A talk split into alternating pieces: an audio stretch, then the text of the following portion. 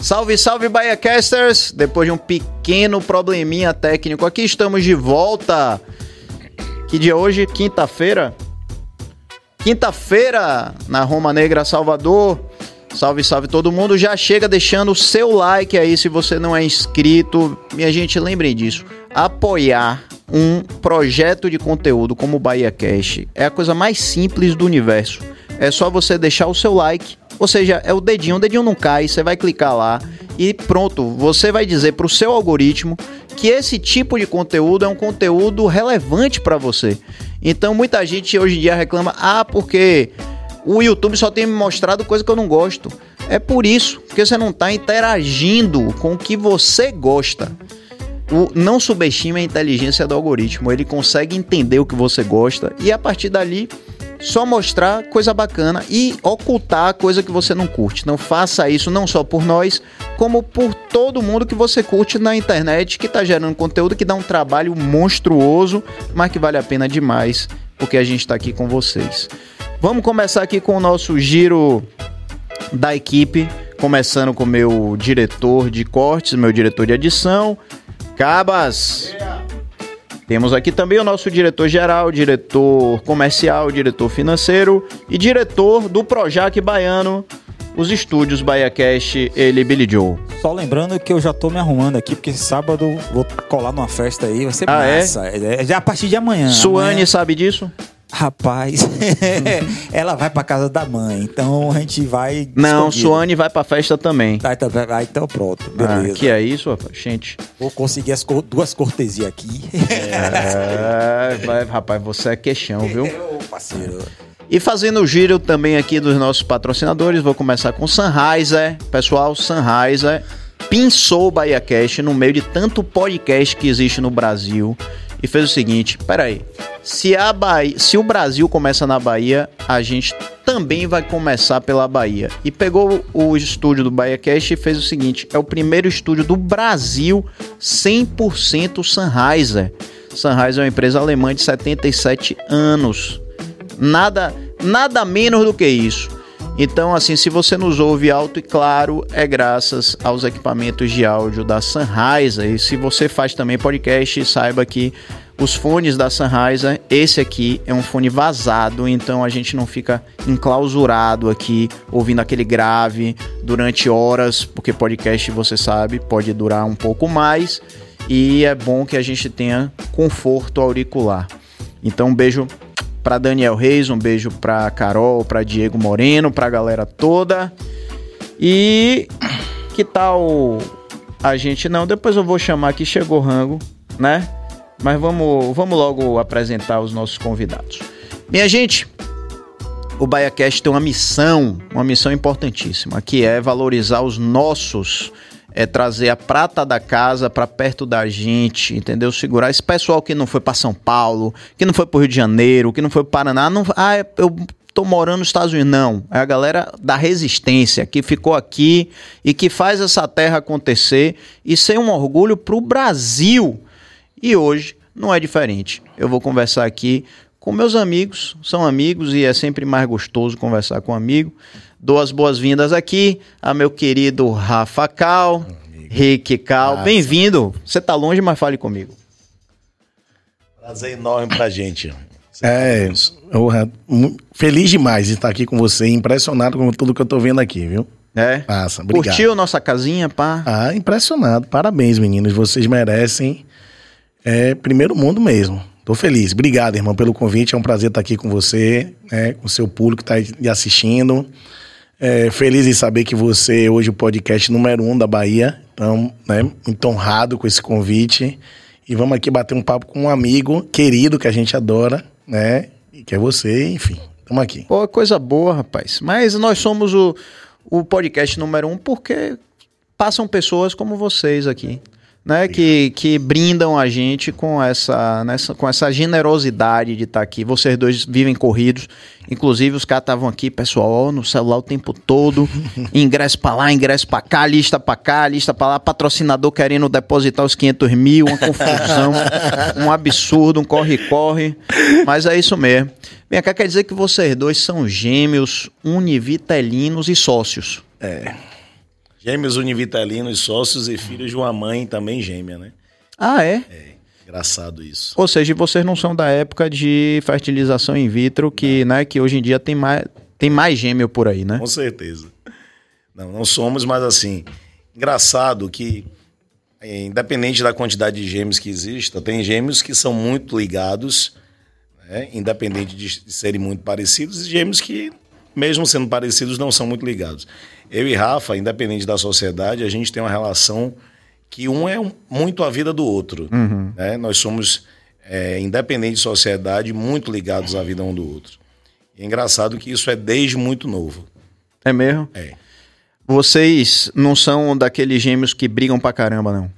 Somos sim, claro. Que Lógico sim. que somos. Quem nos conhece, inclusive, sabe que a gente briga demais, mas assim, é, é uma briga que um tá sempre querendo o melhor pro outro, né? Uma briga para que seja bom para os dois. Que massa. Entendeu? É isso que é importante, entendeu? É, é importante falar dessa maneira. É verdade.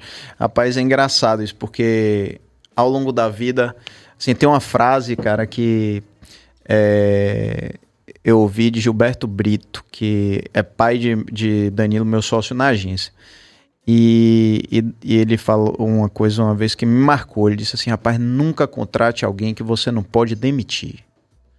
E aí vocês dois irmãos viram sócios. Né? Como é isso? Como é a, primeiro, como é a atribuição de cada um? Os dois fazem tudo ou cada um faz uma coisa? Rapaz, Peu, deixa eu dizer uma coisa. É engraçado, para nossa equipe, inclusive, deve ser uma loucura, né? Para a família também, para as esposas, porque eu e Rafa, a gente, é, nós somos muito intensos em tudo que a gente faz. É.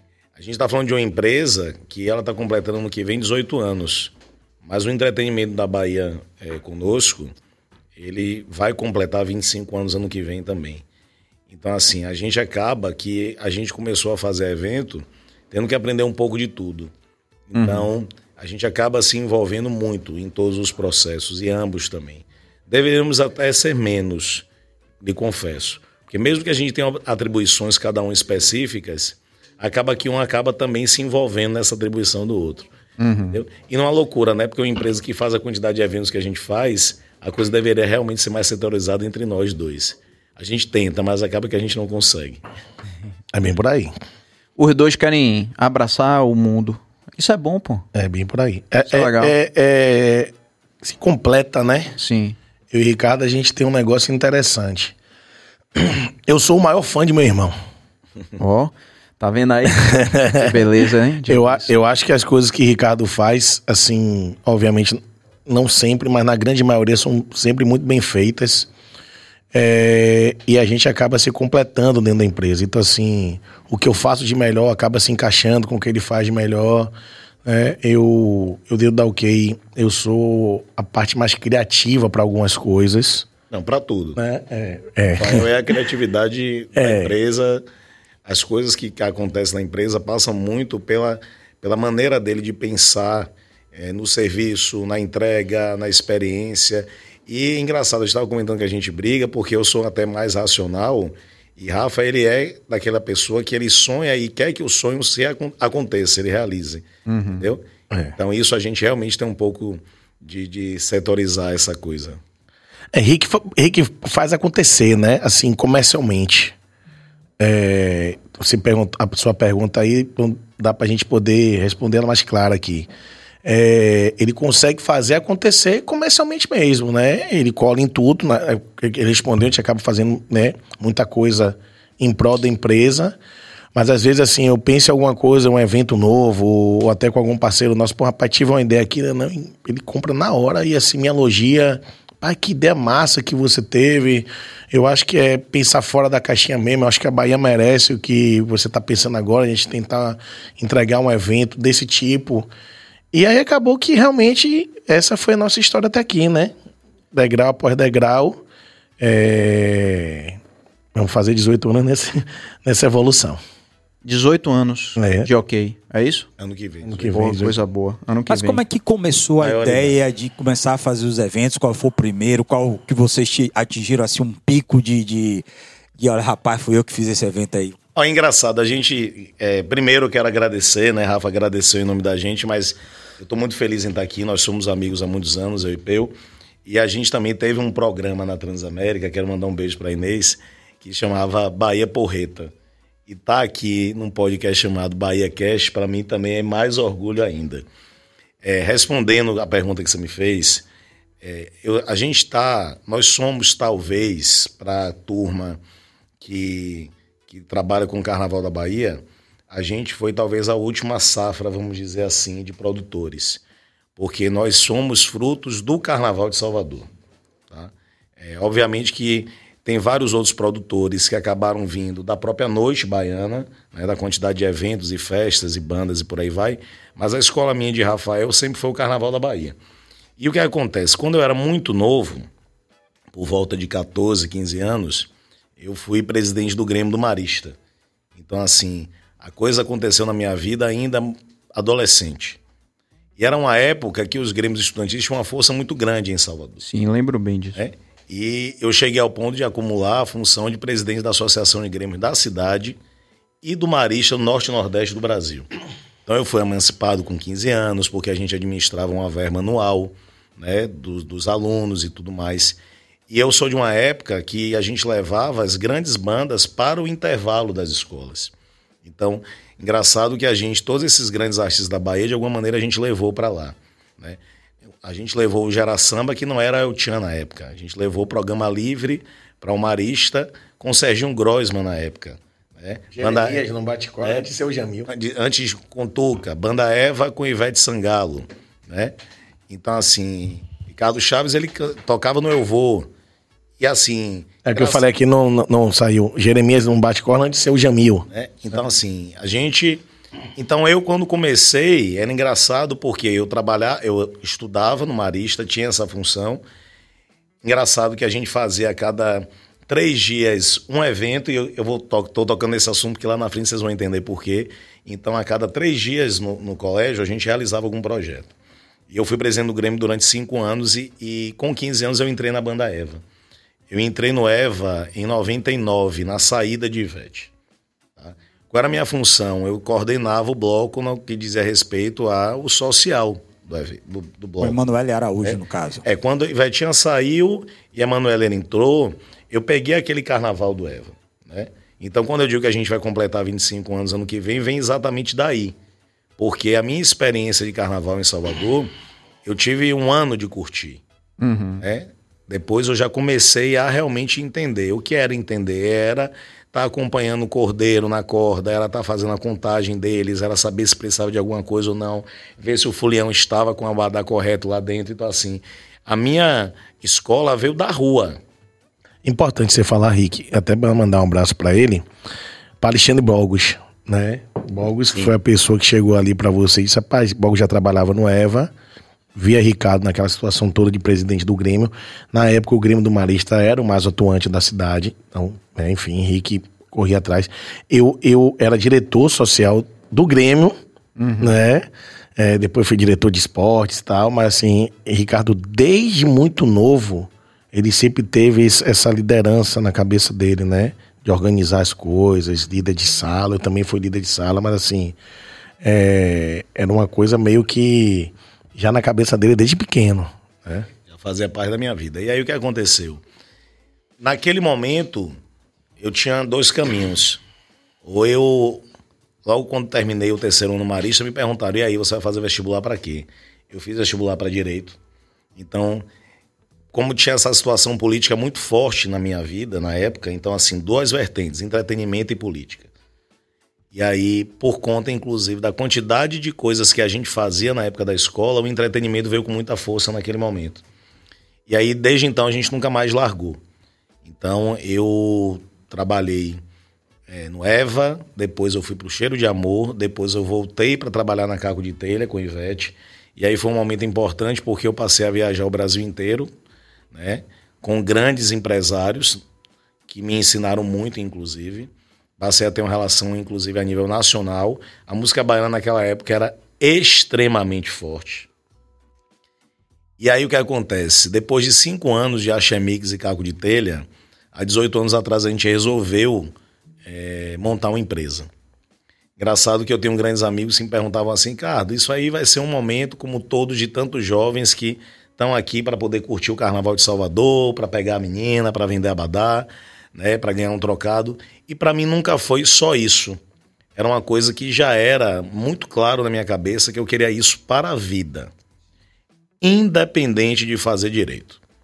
Eu fiz 11 anos de faculdade de direito, isso é até um absurdo e não, nem concluí. Porra, você bateu meu recorde, brother. Pô, tá você sabe quanto tempo eu fiz de publicidade? É. Oito anos, velho. Ou seja, eu fiz o curso duas vezes. É. Quatro anos mais quatro. Eu, te, eu poderia ter me formado duas vezes. engraçado que eu ia para a Católica, eu era estudante da Católica, e eu odiava não, nada contra a católica, mas o que eu vivia, porque eu chegava atrasado para assistir a aula, pegava o engarrafamento na federação, não conseguia assistir a aula, assistia a segunda aula, já estava de saco cheio, já queria voltar para casa 9, 10 horas. E assim, e o direito é uma coisa que me encantava muito, como me encanta até hoje. É, é, a gente, todo, todo empresário, ele é um pouco advogado também, porque ele tem que entender do seu negócio, do que pode, do que não pode, do que pode dar certo, do que pode dar errado. E aí, assim, a gente montou. Na verdade, vídeo, desculpe te interromper, mas você ficou na faculdade esse tempo todo para ficar fazendo a social para suas festas. É claro que Olha, foi posso isso, velho. falar uma coisa? Eu, eu até tentei. É óbvio que quando você é estudante, você tá ali se envolvendo com a turma e com a galera, você cria relacionamento. Eu e Rafa, até por sermos gêmeos e não é uma coisa muito normal, a gente sempre conheceu muita gente. Né? Então você imagine, gêmeos, estudante do Marista, eu, eu tendo essa função de, de presidente de Grêmio e fazendo evento a todo momento. E desde aquele momento eu tinha um diretor na escola que era muito bacana, porque ele permitia, um colégio católico, mas ele permitia eu fazer, por exemplo, levar uma turma de 100, 150 adolescentes para lençóis ou para fazer um passeio de escuna na Baía Todos os Santos. Tá? Saulo, por exemplo, que é muito nosso amigo, Saulo vem a amizade dessa época de Marista. Entendeu? Quando ele cantava na Chicafé. Hum. Né? Então, Saulo, por exemplo, a gente tem grandes amigos no entretenimento, mas ele talvez seja a amizade que a gente tenha de mais tempo. Mas aí voltando para o OK. Então, o que é que aconteceu? De forma resumida, que a gente tem vários assuntos, né? É, a gente montou a OK, éramos quatro sócios, e foi muito difícil no início, como tudo, quando você vai empreender, é muito complicado. No né? Brasil, é, é importante e, falar. E na Bahia até talvez até um pouco mais. É. Né? E aí o que acontece? A gente quais eram os espaços da OK? E é importante eu falar isso rapidamente. A OK ela nasceu é, de um desejo nosso de realizar e a Bahia, na época, ela era da seguinte maneira. Eu digo isso, inclusive, para os patrocinadores, para as pessoas que nos perguntam como é que foi que surgiu a empresa. É, o Carnaval de Salvador e o entretenimento ele surgia da seguinte maneira: os blocos de carnaval tinham os ensaios é, ali por volta de outubro e novembro, então começava as festas do Cheiro, do Eva, o ensaio do Olodum, da Timbalada, né? as festas no Baiano de Tens e no Espanhol para o Carnaval de Salvador. E eram eventos que o dono da banda e do bloco é quem produzia as festas. Então, para mim, para Rafa, para pessoas jovens, era difícil empreender num mercado muito fechado, ok? E quando terminava o carnaval, todas as atenções, como até hoje, se voltava para o São João. E como é que ficava essa área de entretenimento no São João? No meio, no finalzinho de maio, junho. Então você tinha duas lacunas. Uhum. Primeiro semestre, que quase não tinha evento, né? e aquele período ali, mesmo sendo um período de férias, de julho a setembro. Né? Setembro tem uma coisa interessante, eu vou falar daqui a pouco, porque teve a questão dos eventos em Sauípe, porque começou a posicionar já desde setembro um calendário de eventos a nível nacional na Bahia. Então as coisas começaram a se antecipar em vez de ser em novembro e outubro. E aí, como é que uma empresa existia? Existia onde eles não existiam. Então a gente começou a fazer evento em abril, em março, em maio, em julho, em agosto, que era quando tinha essa carência de eventos em Salvador. E a música baiana muito estourada, né? Então, assim, Ivete, ela cantava três vezes no ano em Salvador. No máximo. Né? No, máximo. máximo. Você tinha ali o CVC a Folia, o Festival de Verão e tinha o São João. Então, o Asa tocava no Piu Piu, tocava no Festival de Verão e na Trivela, né? Então, assim, quando, na minha visão, é, outros ritmos começaram também a ter muita ascensão. A música baiana ela voltou também de, com muita força para Salvador. Nunca, não que ela nunca tenha tido a força. Graças a Deus ela, ela sempre teve a força. Ela sempre foi muito forte aqui. Mas ela estava é. muito difusa, espalhada pelo Brasil, né? É, é, quando você vê, por exemplo, aquele filme Axé, você vê exatamente isso, que é, tem um momento que fala o seguinte, que a labareda desse fogão estava muito alta, né? Então, assim, o fogo estava muito alto. E aí ele acabou dando uma diminuída e veio para o tamanho que, de fato, tinha. Uhum. Eu, eu escutei, só dar uma que você falou, Ricardo, é muito importante a gente falar sobre isso. Eu escutei um negócio hoje, por coincidência, de um amigo nosso que trabalha com entretenimento também, é empresário de um grande artista baiano, que ele me disse isso hoje. Ele disse assim: Rafa, eu queria contratar as bandas pro Sudeste, mas elas já estavam estouradas no Nordeste.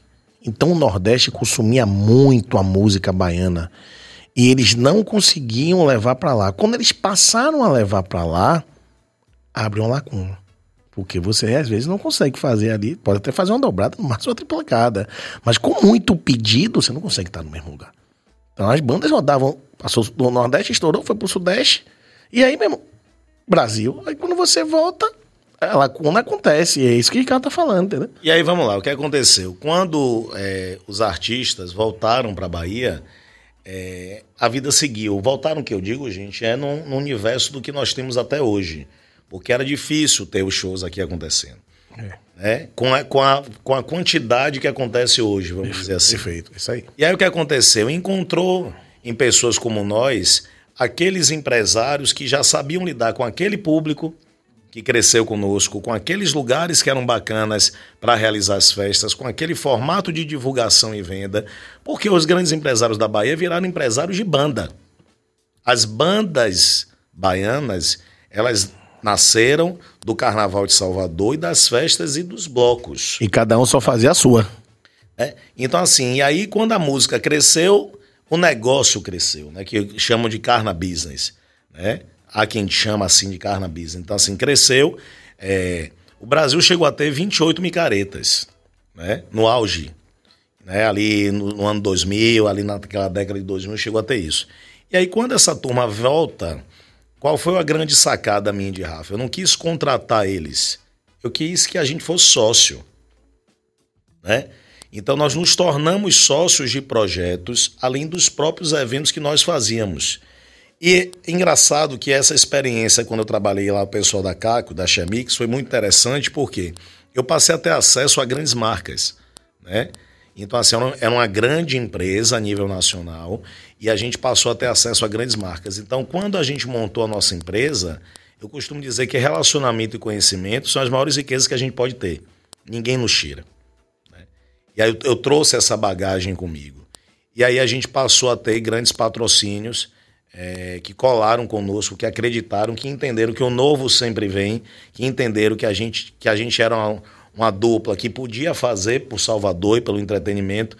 E aí, engraçado, a gente é, chegou em 2019 na pandemia realizando na cidade de Salvador, e é engraçado o número porque isso me marcou, 129 eventos de bilheteria.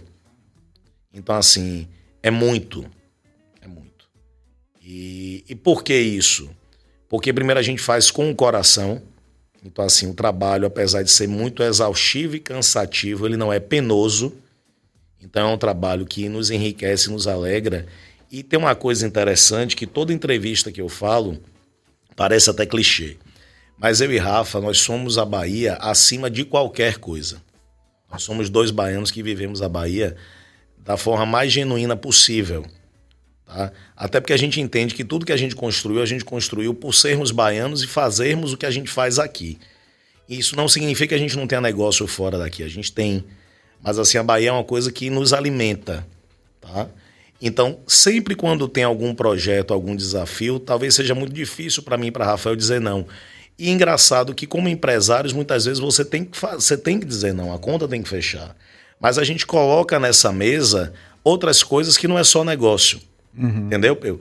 Então, assim, eu acho que é o que é exatamente isso: é a gente entender que é uma empresa de serviço, porque Salvador, principalmente, é uma cidade que não é uma cidade industrial, é uma cidade de serviço, que o principal serviço é entretenimento, é turismo, né? E a gente tem essa função social. Então a gente faz isso porque a gente entende que é uma coisa que movimenta a cidade e movimentando a cidade movimenta a gente também. Agora é, é, uma pergunta. Pera aí, rapaz, calma, calma, calma, calma, calma, calma. Pera aí, calma. Mas pegando o fio da, da... Mas você vai voltar, você vai voltar. Antes eu preciso dar um, um recado pra galera que tá assistindo aqui. Galera, primeiro pedir desculpa a vocês. A gente está com um probleminha de internet. A gente não está com nossa melhor das qualidades de vida ao que vocês estão acostumados e que vocês merecem, mas é um problema de uma instabilidade aqui no nosso, na nossa YouTube, internet. Viu? Né? A gente já mediu aqui, é, provavelmente é o YouTube que está dando esse probleminha dá é. esses bugs de vez em quando. E aí o seguinte, queria também dar um salve que eu ainda não dei para vocês que estão assistindo aqui. Então já André Custódio que está aí queixando o ingresso, já tô convencendo os meninos aqui a, a gente fazer um sorteio aqui no Bahia Cash. Vai ter uma festa aí que é nossa, que é o Réveillon do meio, meio do ano, que a gente vai falar sobre isso. É massa, sou fã dessa festa. Mandar um beijo para Diogo Cunha, que foi empresário do Queima Samba, meu irmão. A banda que eu tive o prazer de, de tocar, que era tão ruim que chamava Queima Samba. Imagine. Lilian Paula, um beijo. Juliana Tavares, eu acho que eu sei quem é Juliana Tavares. Lilian Paula, já falei. Cadê? Jax Farias. É, Diogo Cunha tá fofocando horrores aqui. Aline Almeida. Fernando Cal, pelo sobrenome. Pai. Pai, pronto. Tá, tá resolvido aqui. Clarissa Rosa, Sueli Vieira, Tânia Araponga. É. é toda reunida. Pô, Elaine Schindler. É, nossa malucona. Mas daqui a pouco eu quero falar de Elaine aqui. Vanessa Astolfo. é, Viviane Tavares, que eu já falei. É. Pois é. Então, galera, ó, participem. Já podemos ah, falar pra galera aqui que vamos Lógico. Posso lógico. puxar para mim essa responsabilidade? Fica à vontade. Então pronto, galera, vai rolar um sorteio de um par de ingressos para festa de Réveillon no meio do ano. Pode ser? Pode ser. Boa, a festa pode. é disputada, viu, galera? Vai ser o seguinte, para quem mais interagir aqui, quem mais mandar pergunta, quem mais participar, vai ganhar um par de ingressos. Então já tá valendo. Desculpe, Billy Joe, o que, é que você queria tranquilo. dizer, meu bom amigo? A pergunta é o seguinte: é, eu participei, eu fui músico nessa época, e minha irmã era back vocal de Emanuele Araújo. Ela era em Rodrigo, então eu participei, eu vi isso tudo acontecendo. Tinha eventos todo final de semana tinha e tal. Depois mudou muito, né? É, as bandas. É, nem, tipo assim, toda semana tinha uma banda nova, e tinha uma produção, tinha uma festa nova, tinha as festas tradicionais, baiano de tênis. Isso, isso mudou muito. Inclusive, o que mais impera hoje são é, bandas de fora. Né? E as bandas grandes, eu não sei como é que tá. Como é que o empresário, como vocês hoje, está vivendo desses eventos? É, é, mais aqui em Salvador? É, é voltado para a parte nacional? Como é que vocês estão vivendo essa essa mudança que muita gente fala assim, o axé acabou, o que foi que aconteceu com o axé e tal, que a gente sabia que vai, ah, vai ter a festa tal, sábado no Baiano Intenso, todo mundo ficava para, para, para, parava tudo para ter esse evento. Como é que tá hoje esse mercado? Passa pela renovação também, tá, Bini? É... Foi o que o Ricardo tava falando nesse instante aqui. Chegou um determinado... A gente vive muito de fazer evento em Salvador, né? Então, quando você fala de fazer evento fora, a gente também já faz, faz alguns eventos fora, mas o nosso foco é mais aqui. É... Quando você para para pensar em renovação, é, é, você pensa em Saulo. É. Hoje você tem Felipe da banda Eva, você tem Vina Calmon, você tem Mário Antunes, você tem os meninos do Filho de Jorge, né? É, vai me lembrando mais aí. É, porque esse, assiste, esse é o problema. Quero falar sobre a Baiana. É, é, é Ó, é, veja bem, esse é o problema. Vou botar pimenta nessa conversa aí. Qual é para mim o problema? É que eu acho que a gente tem renovação, mas a renovação é pouca. É isso que eu ia dizer. Porque assim, falta Falta é. banda pra gente, falta artista pra gente falar, não falta? É, você teve Levi ali no Jamil, teve, agora tem Rafa no Jamil. É, e não tem, assim, o, o que eu enxergo é, é, é, que a galera mais nova realmente ela pegou essa veia das atrações de fora do que tava bombando no Brasil, né, naquele momento. Uhum. Então você viu a Anitta ali se destacando durante um tempo, o próprio Luan Santana, o sertanejo chegou num, num patamar que aí não tinha como você segurar. É, e foi num patamar Brasil, num nível muito macro. É, e aí você acaba, pô, a, a, galera, a galera mais nova, pô, o cara tá estourado nacionalmente, é sertanejo, mesmo sendo daqui de Salvador, ele, com o axé, ele já deu mais uma segurada. A gente tem um exemplo disso em casa, tá? É, é, a nossa irmã, ela gosta de axé, gosta muito de Saulo, né? Mas ela é, ela, ela, ela é mais caseira, né? Ela não vai muito para nossas festas, mas às vezes ela conversa sobre isso com a gente, sobre essa questão de ter renovação, é, é, o próprio carnaval. Né? Você vê que o carnaval já, já mudou um pouco mais. Você já tem mais, menos blocos hoje em dia do que você tinha antigamente. É, então eu acho que passa muito pelo gênero musical do momento do que tá bombando ali nacionalmente. Eu acho que, não sei se o Henrique pensa igual, mas eu acho que isso também tem a ver. Rapaz, assim, é, o que é que eu imagino quando a gente fala de Bahia? Né? Nós somos um estado com uma cultura muito forte. E a música é um elemento cultural muito forte, seja ela em qual for lugar do mundo. Né? É, Salvador é uma cidade reconhecida internacionalmente como uma cidade da música. O que é que acontece? É, existe uma preocupação minha, enquanto empresário de entretenimento e baiano, que se esse elemento é tão forte na nossa economia, ele precisa ser incentivado. Né? Perfeito. E o que, é que acontece? É, quem é que incentivava isso, como eu acabei de falar? Era o Carnaval de Salvador. Né? Então, assim, você tinha uma banda de axé music, ou até mesmo uma banda de música baiana, e por isso que eu quero falar daqui a pouco da baiana, em cada canto dessa cidade. Entendeu? Então a gente respirava e vivia e produzia isso. Né? A partir do momento que você não tem uma renovação nem no empresariado e nem no artista, é natural que essa música ela se empobreça mais, né? E aí o que, que acontece? música é música. E num mundo globalizado como hoje, como a gente está aqui num podcast como esse aqui, que a pessoa pode estar tá em casa nos assistindo, a pessoa está consumindo conteúdo, seja ele de qual for lugar do mundo. Perfeito. Né? Então, assim, dentro desse universo que a gente vive, é natural que as pessoas queiram ouvir e ir para shows daquilo que elas veem no, na tela do celular, por exemplo né? Então, assim, a gente tinha uma música, apesar de ter alcançado a nível nacional, ela era uma música bem regionalizada. Então, quando o modelo de carnaval foi exportado para o Brasil e para o mundo, que a gente já chegou a ter trio elétrico na Espanha, em Portugal, nos Estados Unidos e por aí vai, obviamente que a música baiana e a Bahia é junto também. Quando existe uma redução desses eventos a nível nacional, é natural que quanto menos você oferte, tá? Menos a pessoa procure, entendeu? E aí, respondendo a pergunta que você fez, é, como é que a gente está vivendo de entretenimento, né? É, obviamente que na pandemia e pós-pandemia é muito difícil, né? Juntou toda a situação de que nós fomos os primeiros a parar e os últimos a voltar, e nós somos um segmento que ele é muito sensível para qualquer coisa que aconteça, né? Então assim, a gente não é um item de primeira necessidade, entendeu? Então assim, tudo é mais importante e por último, a pessoa também quer se divertir, mas ela vai se divertir com o que der para se divertir. Ok? Então, o que, é que acontece hoje? O que acontece é que a gente está tentando se reposicionar no mercado, mas eu e Rafa, até por conta da quantidade de eventos que a gente faz, eu sinto também que a gente reduziu. Por que eu estou lhe dizendo isso, Pio? Porque assim, nós somos uma empresa de toda semana ter evento e raros são os finais de semana que a gente não tem pelo menos dois eventos. Tá? E a gente deu uma reduzida. E um detalhe, viu? é, acredito que a gente seja a empresa que mais acredita no axé. É. A gente é conhecido sobre isso. Então, diante de toda a pergunta que você fez aí, todo mundo que você imaginar, e até hoje, a gente arrisca o nosso dinheiro em prol do show daquele artista que a gente tá levando Mas ali. retorno, porque o público mudou. Entenda. Pera aí, antes de você responder, vou te. Ó, eu tô jogando seu time, tô te dando mais tempo pra você pensar, porque a gente tá imprensando os dois aqui. Viu? É, Billy, Billy, você é malvado demais. Não, Traga conversa... pra cá esse negócio aqui, por então, favor. A vá. conversa, Pedro, Pega eu, aí. eu vou trazendo pra cá.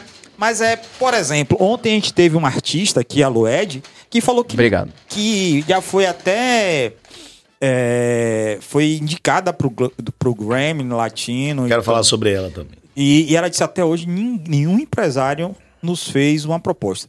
Tivemos também a Raquel Reis, que é falada no Brasil. Eu sou todo. fã, inclusive. É, também, E, somos e dois. meio que tá por também. esse lado. Então, essas grandes bandas, antigamente a, a pessoa tava despontando, o empresário chegava lá, colava gravadora e tal, fazia aquela, eventos, lançava. Eu lembro da banda, eu acho que teve um evento da banda, bah, pra lançar a banda com Márcia Short. Foi massa aquilo dali, né? Para o Brasil todo, foi uma maravilha.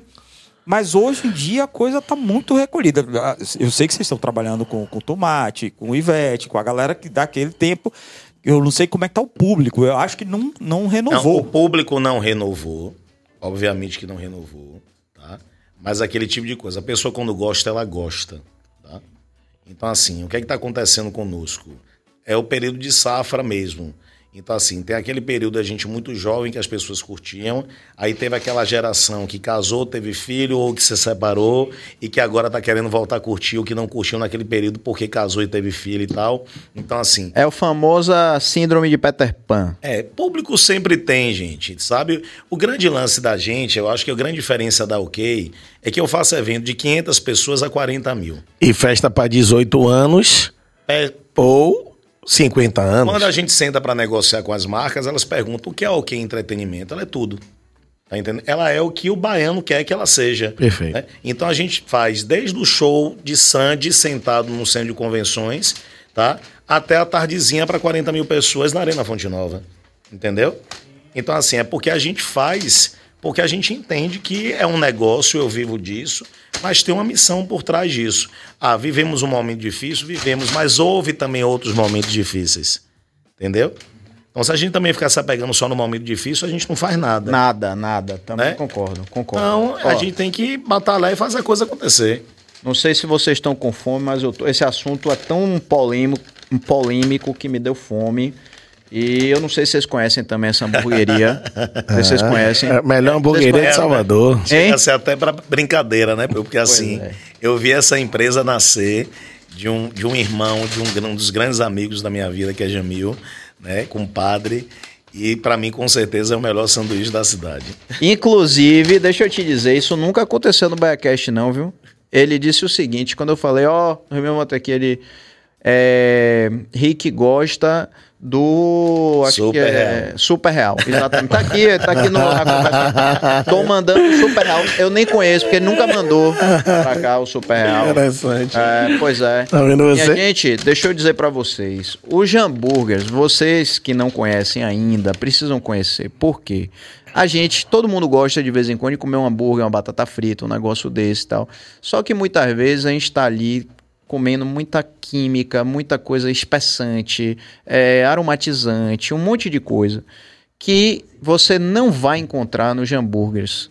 Porque Jamil, nosso amigo, amigo de nós três aqui, é o cara que bota a mão na massa, que cria, que tal, e que tem esse cuidado.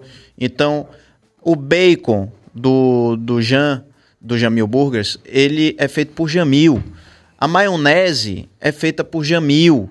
Então, o, o, o empanado de frango é feito por Jamil e ele estava me, me explicando como faz. Não entra nenhuma química nesse processo. Então, você que de vez em quando gosta de comer hambúrguer e tal, e mais ainda, você que dá para seus filhos é, hambúrguer e tal, porque criançada gosta tal, fique atento a isso, tá? Fique atento, vá atrás do sabor e da qualidade. Então, você encontra aqui, já tá no QR Code, meu bom amigo? Ah, hoje não tem o QR Code, mas é fácil. Você vai entrar no iFood, você vai botar é, Jamil Burgers e vai aparecer para você. Peça, experimente e depois volte aqui para dizer se você gostou ou não gostou. Meninos, me ajudem aí, vão tirando aí, botando em cima da mesa. Rafa, me deu me o ajudem. meu sanduíche, que como eu adoro, eu vou levar para casa. Ele disse assim, ó. Ah, tem que botar na mesa, tem vários aí. Ah, ótimo. Ah, mas tem- vou tá levar- vou cheio, tá cheio, tá Ave cheio. Maria, Jamil. Jamil. Ó, um aqui, viu? Tô aqui guardando para é casa, viu, Mil? Ah, eu vou levar também. Tem coisa pra caramba aqui. Mas vamos lá, eu vou, enquanto a gente tá tirando aqui, ó, inclusive vocês já provaram essa cebolinha? Claro que sim. Vocês já provaram? Maravilhosa. Bom demais. Mas tá liberado pra vocês responderem aí a pergunta. Vamos lá, Billy, você me fez qual foi a pergunta mesmo? Porque eu, eu falo, falo pouco, né? Você já percebeu. Eu tava falando sobre esses novos artistas, eu Ah, lembro tá. muito bem que Quero vocês pegavam, opa, banda tal, ah, não sei o quê. Mas esses novos artistas que surgiram, principalmente depois da pandemia, né? É, com a questão da, da internet e tal, eu não vejo essa preocupação dos grandes empresários né? Cês, eu acho que vocês estão muito mais voltados para aqueles outros artistas e tal, ou artistas de fora. É, vamos lá. Eu, eu interessante sua pergunta, seu comentário, pelo seguinte: é, como a gente vive muito da cultura local, a gente acaba absorvendo muita coisa, né? E assim, engraçado, porque eu sou, por exemplo, muito fã da Baiana System. Tá? Desde quando a Baiana System começou. Tá? Então eu não sou aquele empresário que só está olhando para o sucesso. Eu estou olhando para aquilo que eu acho que pode vir a dar certo. Mas naquele momento que eu fui para a Baiana System, eu fui inclusive como consumidor. Tá? Então, assim, quando eu escuto Raquel Reis, quando eu escuto Ed Luna, quando eu escuto Baiana System, Afrocidade. Né? A Tocha. A Tocha. São, são, são grupos que eu escuto porque gosto e que eu não faço negócio. Mas eu não faço negócio não é porque não quero, tá? É porque não surgiu a oportunidade para que a gente faça negócio. Né? Eu agora, recentemente, procurei inclusive o pessoal da Baiana System, porque é do nosso interesse fazer evento e ter negócios com a baiana. Aí você vai dizer, pô, mas a baiana hoje talvez seja o, um dos grandes expoentes, talvez não, com certeza, um dos grandes expoentes da música baiana. Porque a gente tem que entender que música baiana não é só axé music. Perfeito. Música baiana é música produzida aqui. Pete. É? Pete, quando fazer, é. faz do é, som então, dela. música baiana é música baiana porque... Mas a gente tende a entender que é axé music por conta da força da indústria do axé. Então, assim, é uma banda que, beleza, ah, ela tá é Gil Baiana, Olodum Baiana. Ou seja, são projetos já de sucesso independente da Baiana System. Mas assim, eu fui, por exemplo, só, só um adendo. Eu fui para a festa de aniversário de Salvador e eu fui para o show da Baiana System no, na, ali no comércio, tá? na Praça Cairu. E assim, é algo que para quem nunca viu é de um impacto gigantesco e olha que eu sou um cara que escuta a Baiana System. Né? Porque assim, é uma, é uma banda é, que ela é. Ela, ela pega os elementos dessa cultura afro, mas com uma vertente mundial. É a visão que eu entendo. Da batida eletrônica com a batida do, do, do, da música afro, da Bahia e por aí vai. E quando você chega ali e vê não só uma música diferente, boa de ouvir, mas um espetáculo de se assistir, não tem como você não se impactar. Né? Então, assim, é sim do nosso interesse. Então foi o que eu acabei de dizer a você. A gente faz evento de 500 a 40 mil pessoas. Eu faço evento de 18 para um público de 60. O público agora do Réveillon do meio do ano, ele, na sua grande maioria, é um público de 40 mais. Até arrisco dizer de 45 mais. Mas as minhas festas eletrônicas são para um público 16, 25 anos. Né? Então, assim, olha, a gente teve uma, uma grande marca, nos procurou para patrocinar a Sauípe agora, né? E aí ela me disse assim, Ricardo, eu queria muito que a gente abraçasse uma produtora que tivesse em projetos voltados para o público afro, entendeu? Ela quer muito, ela tem um produto muito voltado para isso. E ela disse, mas é um público afro, que eu não estou dizendo que você tem que fazer um evento para o público afro, não. Você tem que fazer um evento de Bahia, ou seja, o que, é que ela quis dizer? Eu quero patrocinar um evento de Bahia, tá? E a gente, com muito orgulho, tem. Né? Quando a gente pega, a gente tem um projeto que a gente apresentou para o Lodum, que mesmo sendo uma das grandes bandas ícones da música baiana, ele é um projeto chamado Eterno. Porque a gente enxerga no Lodum uma, uma banda e uma musicalidade eterna. Né? Você vê, você olha para o, o videoclipe de, do Olodum com Michael Jackson, aquilo é eterno. Michael Jackson nos deixou, Futuramente pode acontecer do Olodum, Deus o livre guarde, nos deixar daqui a 100, 200 anos, porque eu acho que o Olodum é a Bahia, mas aquele registro está ali gravado, entendeu? E por que existe a Baiana? Porque existiu o Olodum, entendeu? É, é importante a gente falar isso, né? Por que existe a Axé Music? Por que existiu o Luiz Caldas? Sabe? Porque eu e Rafael fazemos entretenimento? Porque lá atrás teve uma pessoa como Lícia Fábio que abriu as portas e resolveu produzir e empreender num mercado muito difícil na época. Então a gente tem que reconhecer isso e por isso, o que eu acho que é importante, e eu e Rafa fazemos muito isso, A grande maioria dos eventos que a gente tem é em parceria. E a gente sempre busca jovens empresários não para serem meus funcionários, são para serem meus sócios.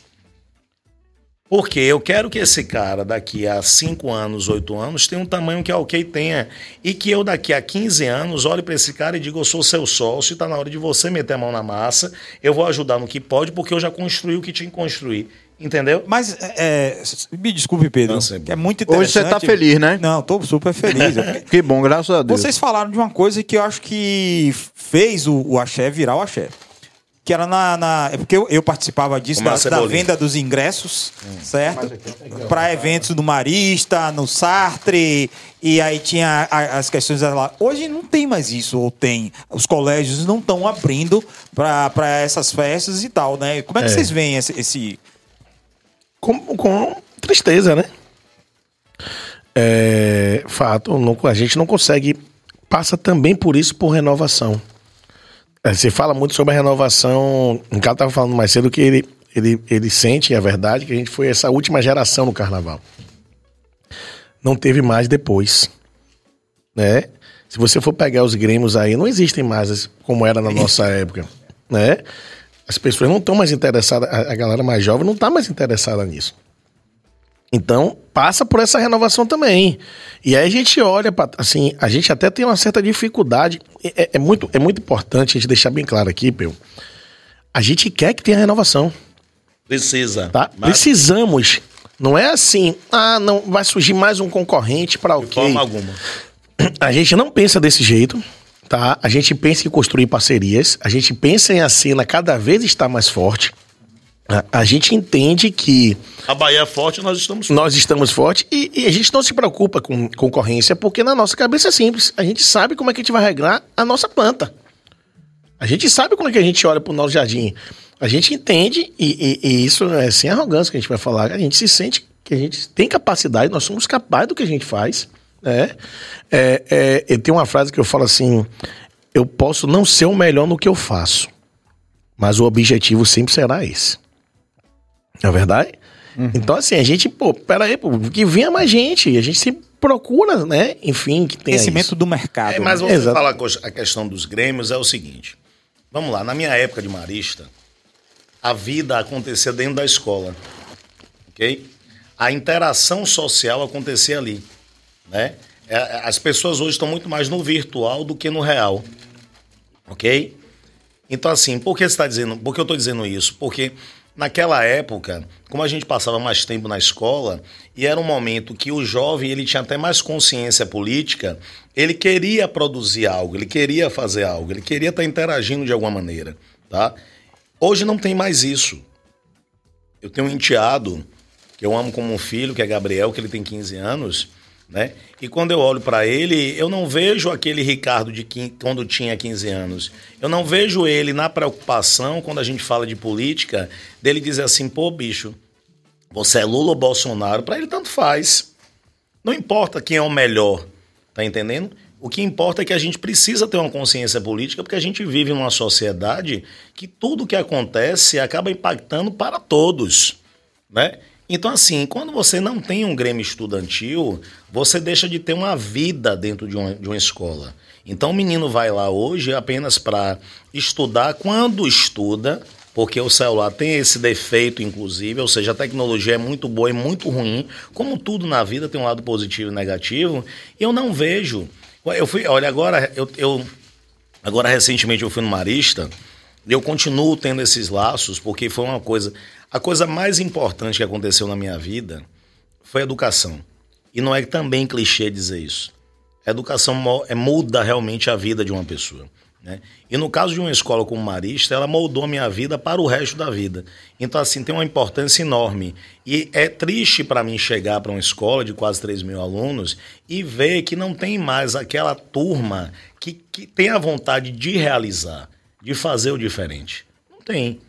Entendeu? E isso acaba impactando na gente como um todo, porque se o menino não quer produzir evento, não quer é, é, levar a banda para tocar na escola, automaticamente ele vai querer viver a vida apenas para cumprir a tabela de uma profissão que ele escolher. Ele não vai querer fazer, ser a diferença para fazer a diferença. Entendeu? E a gente tem que fazer a diferença, sabe por quê? Porque quando a gente olha, quando eu comecei a fazer o aniversário da empresa, é engraçado isso. Eu e Rafa, a gente decidiu o seguinte: vamos fazer o aniversário da OK, vai ser o nosso 13 terceiro. Nós vamos chamar. To, todo o meus funcionários tem um 13 terceiro. Uhum. Eu quero ter o 13 terceiro enquanto empresário. Todos os fornecedores não vão cobrar. Aí eu dormi. Engraçado isso. Vou falar rapidamente, porque senão a gente vai ficar aqui três, quatro horas eu falando muito, mas são. Mas rapidinho, antes de você falar isso, é porque chegou uma mensagem importante aqui que disseram o seguinte: para Rafa é, comer o Jean devagar para não ter refluxo. Verdade. é verdade. Eu tenho um problema mesmo. É, então devagar. Daqui, ainda tá Deus. tá quase inteiro aqui. Então pronto. E Juliana ainda me pediu para levar a cebola. Eu vou levar, não se preocupe, tá? É, vamos lá. O que, é que acontece? Quando. Olhe como é a vida, as coisas vão moldando para isso. Que eu falei da Bahia realmente é uma coisa que eu não, eu não consigo explicar. Nós não conseguimos explicar. Quando eu decidi fazer a festa de aniversário da empresa, era com um cunho financeiro. Eu dormi, sonhei com a irmã Dulce. Acordei, liguei para Rafael e disse: não vai ser mais com cunho financeiro, vai ser todo ano a festa de aniversário da empresa vai ser para doação de irmã Dulce. E quando a gente fez há cinco anos atrás, sei lá, seis anos atrás. Ah, então você bota a é, pandemia é, oito anos, né? Aí quando a gente completou dez anos de empresa, que eu fiz esse aniversário, foi com a Harmonia do Samba, Duas Medidas e o, o Alavonte, que eu mudei de nome, né? No Barra Roll. E aí o que acontece? A gente fez, foi um sucesso absurdo, arrecadamos o dinheiro e damos a Irmã Dulce. Olha o que é a vida, porque por isso eu estou dizendo, é, é ser diferente para fazer o diferente. É, não sei se Mari está me ouvindo, que é das obras sociais, e quem me apresentou foi Saulo. E assim, eu sou muito devoto de Senhor do Bonfim. Não que eu não seja devoto de Irmã Dulce, mas eu sou devoto de Senhor do Bonfim. E obviamente que eu sou muito devoto de Irmã Dulce, ainda mais depois de tudo isso. E a gente pegou esse dinheiro e quando a gente deu para Irmã Dulce, do tipo, esse era o objetivo, vamos entregar e ponto final. E aí a gente passou uns três ou quatro meses e aí Maria Rita queria marcar um momento para a gente poder celebrar essa doação que a gente fez. Eu, não, né? eu, inclusive, não podia ir, né? E aí, assim, marcou, a gente não podia, marcou, não podia. Eu sei que a gente foi fazer isso três meses depois, né? As obras sociais também não podiam e tal, então assim. E aí, quando eu fui, tá? Quando eu fui, o que é que aconteceu? Eu simplesmente, é, ela disse, Rick, é tal dia, eu me esqueci, não é negligência, é a vida corrida. Rafa, temos um compromisso nas obras sociais de Manduci que eu não posso, estou na montagem de um evento. Tá? E quando eu fui, eu liguei para minha mãe e disse: Minha mãe, eu não vou sozinho, você vai comigo. Tá? E eu fui para as obras sociais, velho. Algo que marcou minha vida ao ponto de estar tá dizendo aqui. Quando eu cheguei na frente da igreja, ali nas obras sociais de Manduce, tinham os idosos, mulheres e homens, elas vestidas de baiana, eles vestidos de capoeira, tá? E aí me receberam, minha mãe pegou pelo braço, ela deve estar com certeza assistindo, e ela me disse assim, Ricardo, não estou acreditando que você está fazendo isso comigo. Ela começou a chorar, eu me emocionei porque eu não estava entendendo o que estava acontecendo.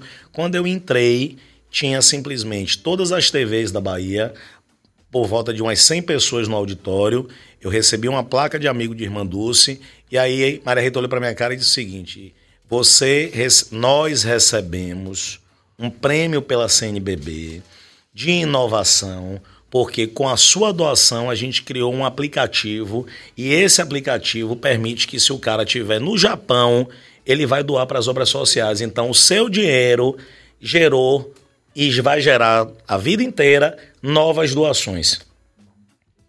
Massa. Você está entendendo que tudo tem um porquê, pelo menos eu acredito dessa maneira. E por que isso? Porque lá atrás, no Marista, eu já entendia que a gente tinha que fazer a diferença. Entendeu? O lance do legado, né? E não é só, é isso que eu digo, é, é. é fazer com que o nosso trabalho possa gerar algo que não é apenas o dinheiro para a gente ou para quem trabalha conosco ou para quem é um contrato. É. Isso é um diferencial que, graças a Deus, ninguém tira. Ah, é, é bem importante pontuar isso que o Ricardo está falando aí. É... Não tenham recordação de outro evento no mundo. Tá? No Brasil, com certeza. No Brasil, com certeza. O aniversário da gente, todas as edições que a gente teve, ele foi patrocinado pelas duas cervejas que são as maiores concorrentes entre si. As duas maiores cervejarias do país. Então, assim, normalmente você vai fazer uma festa, ela vai lhe patrocinar uma cerveja só, vai botar outra lá para vender o produto da outra, né? Não, no nosso aniversário, sim, óbvio. Por causa da Pode questão falar da, qual- por causa qual- da quais foram as marcas que a gente... a Heineken e a Ambev, né?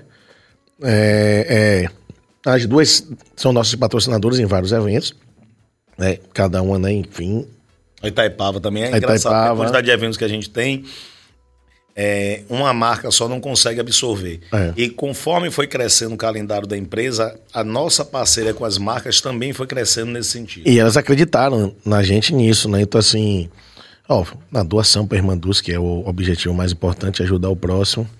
E é isso que a gente sempre procura fazer nas nossas festas, né? Tentar levar um pouco de social para quem precisa. Perfeito, perfeito. Pessoal, voltou a qualidade da internet graças ao, ao senhor do Bonfim. Me ajuda aqui, Billy, a dar uma limpada aqui. Eu ainda como, porque sou apaixonado pelo Jamil.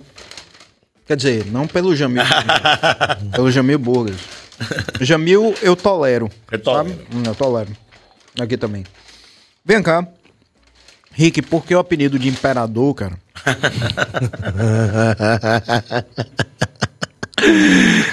E olha que ele gosta, viu?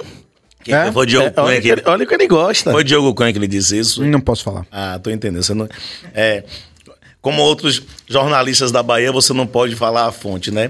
Anônimo avisou. Anônimo Marrom me avisou. disse isso hoje no telefone. É, Anônimo avisou que meu apelido é Imperador. Rapaz, eu tenho o apelido de Imperador porque as pessoas dizem que eu sou muito autoritário e mandão e essa coisa de liderança, eu acabo puxando muita responsabilidade pra mim. E tem essa questão também desse meu amor e dessa minha dedicação tão grande pela Bahia, que meus amigos, há muitos anos atrás, me apelidaram de Imperador do Dendê. Entendeu? Então, acreditando, inclusive, que eu fosse em algum momento seguir a carreira política. Hum, entendi. Agora, voltando a esse ponto sensível da questão do. Porque isso aqui nessa mesa é um assunto recorrente, né? O Axé Music, né? Porra, é foda a gente ter vivido tudo que viveu. Entendo aquela fala maravilhosa que eu não me lembro de quem foi, de que o fogo tava alto demais. Quem foi? Eu falei. Ah, tá. Não, não foi você que falou. Foi- Você reproduziu. Eu reproduzi. Foi Leite Eres. Exato. Então. Não, isso é meu, rapaz. Vai levar meu sanduíche? Não, deixa aqui. O meu tá aqui guardado. Ó, peraí, deixa eu guardar essa cebola. Eu não É, senão, outra- se eu não você chegar em em casa sem, sua, sem essa cebola aí, Eu não entro em casa. Juliana vai, Vai. vai dar Arretado. ruim pra você. Mas assim, eu entendo, o fogo tava alto, né? Pô, é um negócio que é, não dava pra sustentar durante muito tempo. Mas aí você viu que Rafa aqui deu uma patinada pra conseguir achar nomes suficientes pra dizer aqui no podcast Sim. todos nós vivemos esse drama, né? Quando a gente fala assim, pô, o que é que tem de novo aí? Carnaval, quem vai tocar de novo? Quem é o novo que tá sim, surgindo sim. no carnaval? A gente parece que não há um interesse é, de músicos jovens em montar uma banda de axé. Isso aí tá claro, né? Aliás, é um movimento que veio, essa, essa desaceleração veio na época que eu tocava pagode. Sim. 98, mais ou menos, as bandas que eram montadas eram bandas ali com a cara do El Chan, com a cara do, do Harmonia, que também estava surgindo naquela época, mas já era uma. Então, não tinha mais ninguém querendo montar banda de axé, né? Como é que vocês veem esse futuro, né? Nesse, nesse, sob esse prisma? Porque as pessoas.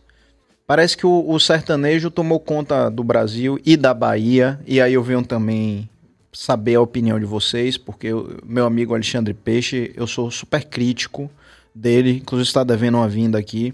Rafa teve com ele hoje. É, então pronto. E vai estar de Peixe, novo sábado, que ele Massa. conosco lá. Peixe vem aqui na pra gente falar sobre isso.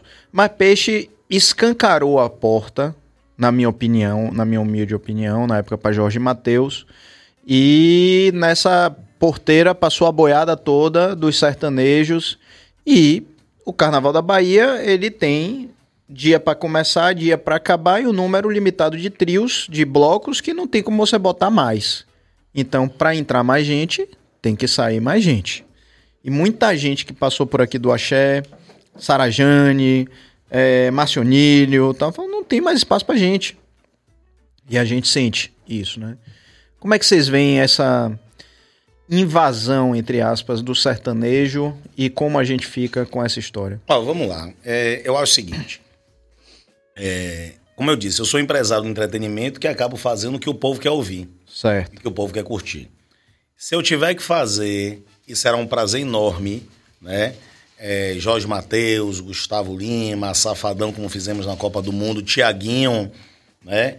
Que é um amigo, um parceiro e tal. Nós vamos fazer com o maior prazer do mundo, tá? Porque foi o que eu disse, as pessoas, a música é plural, né? Vamos lá. O problema não foi que Peixe deu abertura para Jorge Matheus. Ele até deu, inclusive, na época do Arém. Né? Até porque eles têm uma relação de amizade e tal. Mas assim, isso inevitavelmente iria acontecer. Sabe aquela coisa, Pedro, tipo a voz do povo e a voz de Deus? O povo passou a curtir a música sertaneja, porque na minha visão, e é polêmico o que eu vou falar, o que, é que aconteceu? O sertanejo, o sucesso era o sertanejo Chitãozinho Chororó, Zezé de Camargo e Luciano, Leandro e Leonardo e ponto. Não era aquele sertanejo que se chamou de sertanejo universitário. O que foi o sertanejo universitário foi a música sertaneja com uma pitada de música baiana. E, e o show business do que é, o centro-oeste, a região ali, São Paulo, Mato Grosso, Goiás, pelo dinheiro do agronegócio. Porque, volto a dizer, a música sertaneja ela foi calcada no dinheiro, além da qualidade de música, obviamente, porque tem, porque se não tivesse não teria o sucesso que tem, houve um investimento. Então, quando você tem o Festival Vila Mix, o que é aquilo? É a música sertaneja com a pitada da música baiana, com a entrega de, um, de, de entretenimento de qualidade e experiência que o dinheiro pode proporcionar. E aí não tem jeito. Por que a música baiana conquistou o Brasil? Porque nós fizemos escola. Por quê? Porque as pessoas viam a música baiana na TV Globo, no Domingão do Faustão, em Luciano Huck, em Xuxa, e aí via Belmax com chiclete com banana tocando no domingo, e ele sabia que no próximo final de semana ia ter o Vital em Vitória. Ele ia comprar o ingresso, né? Então, assim, o que é que aconteceu conosco? A gente teve um declínio natural, como eu lhe disse, e aí não tem culpa nenhuma a música sertaneja e aquela coisa, se existe um espaço, alguém vai ocupar. Né? E aí, se você me perguntar hoje, a música sertaneja ela também já teve uma queda. Os artistas sertanejos eles já não vendem mais o que vendiam antes. Tá? Hoje, o sucesso de bilheteria é o samba, que há 20 anos atrás fez sucesso e depois caiu. Eu não estou falando do pagode harmonia do samba, que é música baiana. Né? Eu estou falando de Exalta Samba, que teve um sucesso absurdo, depois deu uma diminuída. Péricles Conte, que é um cara excepcional.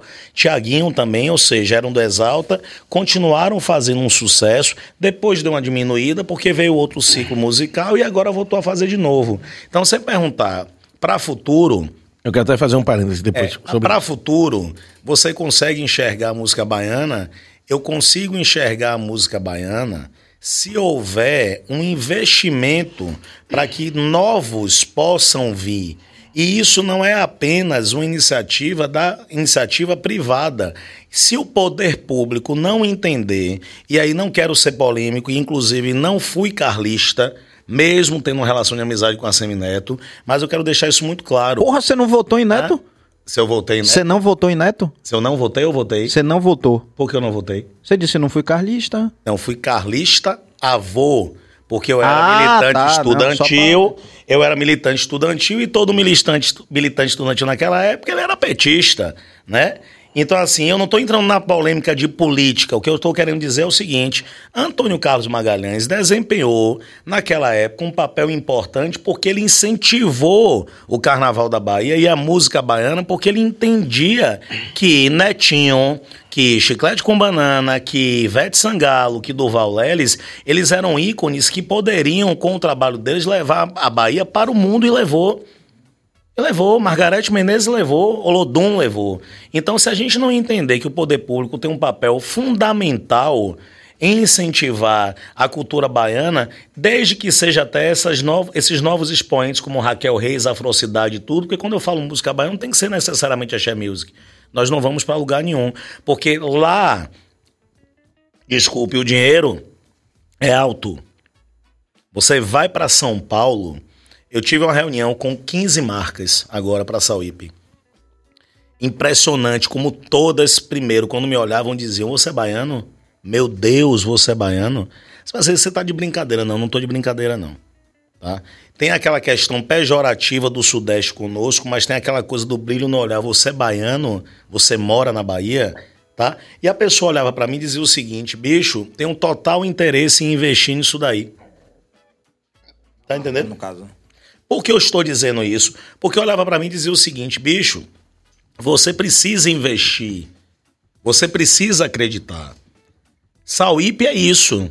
A gente voltar a fazer os eventos em Sauípe foi eu bater na porta do Grupo Aviva, que é um grupo goiano, e dizer o seguinte: você tem hoje na mão um patrimônio que a Aviva é dona da costa do Sauípe, porém é um ícone da hotelaria brasileira que é baiana.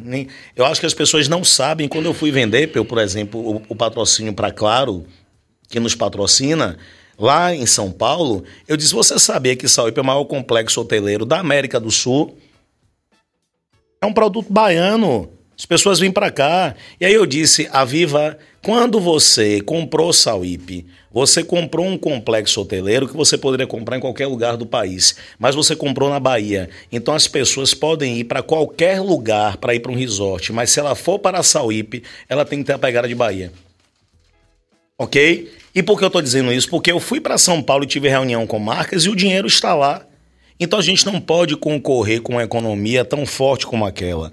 Então a gente tem que aproveitar e fazer desse limão uma limonada. E se a gente é um expoente cultural no país, se a gente tem essa força cultural, a gente precisa desse apoio do governo. Eu não estou dizendo que é o governo é, do governador Jerônimo ou podia ser qualquer outro governador. Eu estou dizendo de uma política de Estado de incentivo cultural. É isso que eu acho importante que a Bahia está faltando, tá? E aí, é, eu não estou citando nomes, eu estou citando uma coisa que precisa acontecer aqui. A, a, gente precisa pegar na mão das pessoas e dizer o que está faltando para a gente investir em você. E isso automaticamente fazer a roda girar. Está falando do, dos novos artistas, no caso? De tudo. Porque, por exemplo, isso não vai acontecer, mas Claudinha Leite, Ivete Sangales, ó, me aposentei para mim já chega e tal. Não, não é que não vai acontecer, um dia vai. Vai. Né? Não, mas digamos que ela faça, ela fale amanhã, já chega para mim, Claudinha Leite, Harmonia. Aí você vai ter Léo Santana. Que é uma renovação. Olha, gente, é uma renovação. Nós, nós tomamos café da manhã com Léo em Fortaleza, né? Que é um cara que a gente adora também. Eu quero falar de Bel e de Léo, tá? Gente, o adendo do adendo. O que seria do Carnaval da Bahia? O que seria da música baiana se não fosse um cara de 70 anos chamado Bel Marques. Porque é impressionante e a gente tem uma relação hoje de amizade, de parceria, de projeto juntos. E quando eu paro para conversar com ele, eu digo: Bel, é impressionante, porque assim, não é o dinheiro, mesmo que seja importante, é a vida dele.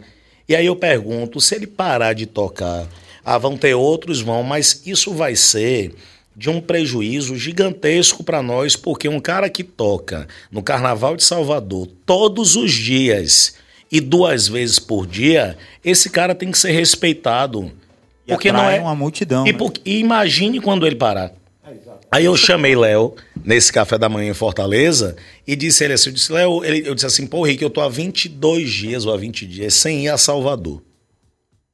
Eu, como é ele é porque ele vai fazer lá o roteiro, a turnê, então assim, para ter que ir e voltar, ele tava 20 e poucos dias fora. Aí ele disse assim, meu velho, você já imaginou se a gente para de realizar as festas e se você resolve, inclusive, se aposentar e diminuir, ele disse, Rick, não me coloque essa responsabilidade de forma alguma. De um não, não tô lhe colocando essa responsabilidade, eu tô sendo verdadeiro. Porque ele é um cara que faz quantos shows no mês? 15? 20? Quando você olha para os nossos artistas, quem é que está fazendo isso? Aí você vai dizer, tá faz... não está fazendo. Eu sei quem. Felipe.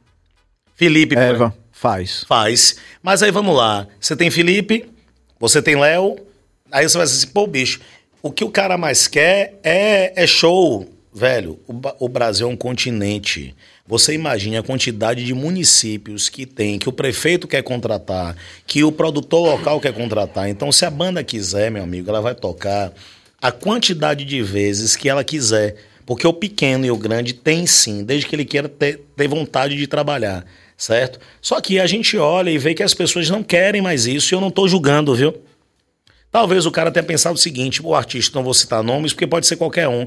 Pô, eu Tô há 20 anos nisso, faz... saindo da minha casa quarta-feira, tendo show quinta, sexta, sábado, domingo e voltando segunda. Eu não quero mais isso. E a gente tem que respeitar. Então, para que a música não caia, a gente tem que ter 20 desse, porque se 10 disserem que vai diminuir, tem que ter 10 querendo continuar. Entendeu? Mas é. É, é, só, Pedro, me desculpe. A questão é essa. Eu, não, eu ainda não vejo re renovação da parte do, de vocês, empresários e não tal. Não tem, não tem. Porque, tipo assim, vai acontecer, como o Pedro falou. Daqui a 10 anos, acredito que Bel não vai querer mais tocar, Ivete, certo? Porque todo mundo quer curtir sua família, o crescimento dos filhos e tal. A própria Cláudia Leite, o, o, o Harmonia, os caras moram nos Estados Unidos, o, o, o próprio Saulo, né? Mas se vocês também, vocês não acham que tá na hora de vocês também fazer, ó, Raquel, chega aqui, Lued, chega aqui. Acabei de lhe dizer. Ela falou que é... ontem isso. Ela, desde o tempo que eu tô, nunca um empresário me chamou para conversar. Lued Luna, que já é conhecido fora do país. Certo? Indicada ao Grêmio. Indicada e tal, e ninguém ainda chamou. Nem ela, nem Raquel, nem. Então, os empresários podem estar fazendo isso também, né? Porque dizer assim, ó, vou garantir aqui mais 30 Mas anos. eu posso lhe falar uma coisa, aí também vou ser polêmico de novo. Quando o Olodum começou, também não tinha um empresário para poder dizer, venha o Olodum fazer. Não estou criticando elas de forma alguma, até porque elas têm uma história, tá? Mas você tinha quem? O Olodum tinha João Jorge. Se João Jorge não tivesse olhado e tantos outros para o próprio Olodum e dissesse assim, a gente tem que fazer. Se Carlinhos Brau, que saiu do gueto, e disse assim, eu tenho que fazer por mim e pela timbalada, ele... ele não esperou Joãozinho dizer eu vou lhe contratar. Ele, ele fez a base dele para chegar um momento que Joãozinho quis contratar, porque, vamos lembrar, isso é negócio. Quem tem que fazer, aí eu digo, volto a dizer, é política de Estado. É uma política de incentivo do Estado. Quem tem que pegar esses artistas e pegar na mão e dizer vamos juntos é o poder público. Para que, junto com eles, façam uma história e diga para que Joãozinho queira contratar. Porque pode ter certeza, eu não vou ser demagogo, ninguém vai botar seu dinheiro naquilo que não acredita. Mas o governo tem a obrigação de colocar o dinheiro para fazer com que o produto seja acreditado. Se não for assim, não vai. Entendeu? E assim, e hoje eu digo mais: o próprio poder público é concorrente nosso. Entendeu? Porque o próprio poder público também virou produtor cultural. E trazendo muita gente que não é da cena baiana. Eu não tô falando, eu entendi a sua, a sua, a sua diferença entre falar axé music, beleza. Mas música baiana, que aí a gente bota Lued Luna, bota Raquel Reis, bota um monte de gente, Adão Negro, bota um monte de gente, isso é música baiana né? Tipo assim, priorizar os artistas da Bahia. Então, é, ele pega e traz para cá Anitta. Tra Prefeituras do interior, por exemplo. Prefeituras do interior, festa da o cidade. de Salvador, por exemplo. Gente, ele, mas ele vai, mas é. ele vai trazer porque o público quer isso também. Eu sei, mas. E aí ele vai pensar o seguinte: o que é que o público quer? Eu vou trazer. Eu o que o Ricardo pô. tá dizendo é diferente. Irmão, Faça é... o trabalho de base do artista daqui para que ele chegue numa situação que o público queira que ele esteja lá não, não, não, é, não é só isso, gente, entenda. Eu posso até estar sendo contraditório, mas o problema não é trazer a Anitta. O problema é ter mais palcos para que Lued Luna também possa tocar. Novas Lued Lunas possam tocar para tocar no palco que a Anitta toca. É o trabalho de base. Se isso. Gente, Salvador não tem mais um barzinho de música ao vivo. Salvador não tem uma casa de show. A casa de show que existe de Salvador, modéstia à parte, com todo parabéns para Tufi, é o Armazém. Exatamente. Tá? Eu e Rafa, nós fazemos, como tantos outros empresários, a gente adapta lugares conventos, estacionamentos, situações que naturalmente não poderiam ser espaço de evento e a gente faz por quê? Porque é a maneira que a gente tem de fazer a coisa acontecer. E que bom que Salvador é uma cidade tão plural, que eu tenho desde o Forte, São Diogo na Barra, até hoje, graças a Deus, o centro de convenções para realizar evento, tá? Então, assim, o que é que vai acontecer? Eu, quando procurei a Baiana System para fazer negócio, foi porque eu vi, além de um gosto pessoal, uma possibilidade de ganhar dinheiro. Porque a, a Baiana já está num patamar que eu, enquanto empresário, consigo enxergar uma possibilidade. Por quê? Porque ela investiu nela e teve apoio. É, eu, eu, me lembrei de um negócio aqui, Ricardo. É, essa semana a gente estava. Eu estava conversando com um amigo nosso que é empresário de banda aqui de Salvador. E a banda top. Eu fiquei até muito lisonjeado. Ele virou para mim e falou assim: Rafa, a Bahia tem que agradecer muito a você e a Rick. Eu, pelo amor de Deus. Agradecer a minha Rick? Não, é o contrário. Não, você vai entender o que eu vou lhe falar. Vocês talvez, e é bem provável, sejam os únicos que investem ainda na base. Que contratam várias atrações, que às vezes não tá lá no top, mas vocês dão a oportunidade ali de estar tá tocando. Né? E quando eu escutei isso, eu disse, é verdade. Poderíamos ter mais fazendo isso. Né? Pode. É, é porque, até porque o, o prognóstico, o que a gente vai ver no futuro, se esse cenário continuar, é a gente não ter, daqui a 15 anos, arti artista de música baiana tocando no Carnaval da Bahia. Aí fica a minha pergunta. Quando isso acontecer, se isso acontecer, porque quando a gente fala 15 anos é daqui a pouco, eu é já já. Eu tenho tá uma dar sobre isso. A pergunta que eu faço é a seguinte: quando isso acontecer, é, o que é que vai ter? A gente vai ter aqui um, uma festa que não vai ser de música baiana, mas vai acontecer na Bahia, porque é bonito, porque é, é, o circuito você vê o mar, porque já existe um, um know-how de fazer essa festa, porque a galera vai querer estar tá aqui curtindo música sertaneja na Bahia, ou a gente termina o carnaval? Deixa eu lhe contar uma coisa, eu acho que isso não vai acontecer por um único motivo. O baiano é resistente. Nós somos resistentes. Porque essa, essa política que não existe e essa renovação que não existe não é de dois anos para cá. É de quê? De 15 anos, de 20 anos, de 10 anos pelo menos. E isso não impediu o surgimento desses artistas. Então, o povo baiano, ele consegue resistir, porque a musicalidade está dentro de nós, faz parte do nosso dia a dia. Velho, eu fui caminhar outro dia, eu moro em Ondina e fui pro Porto da Barra.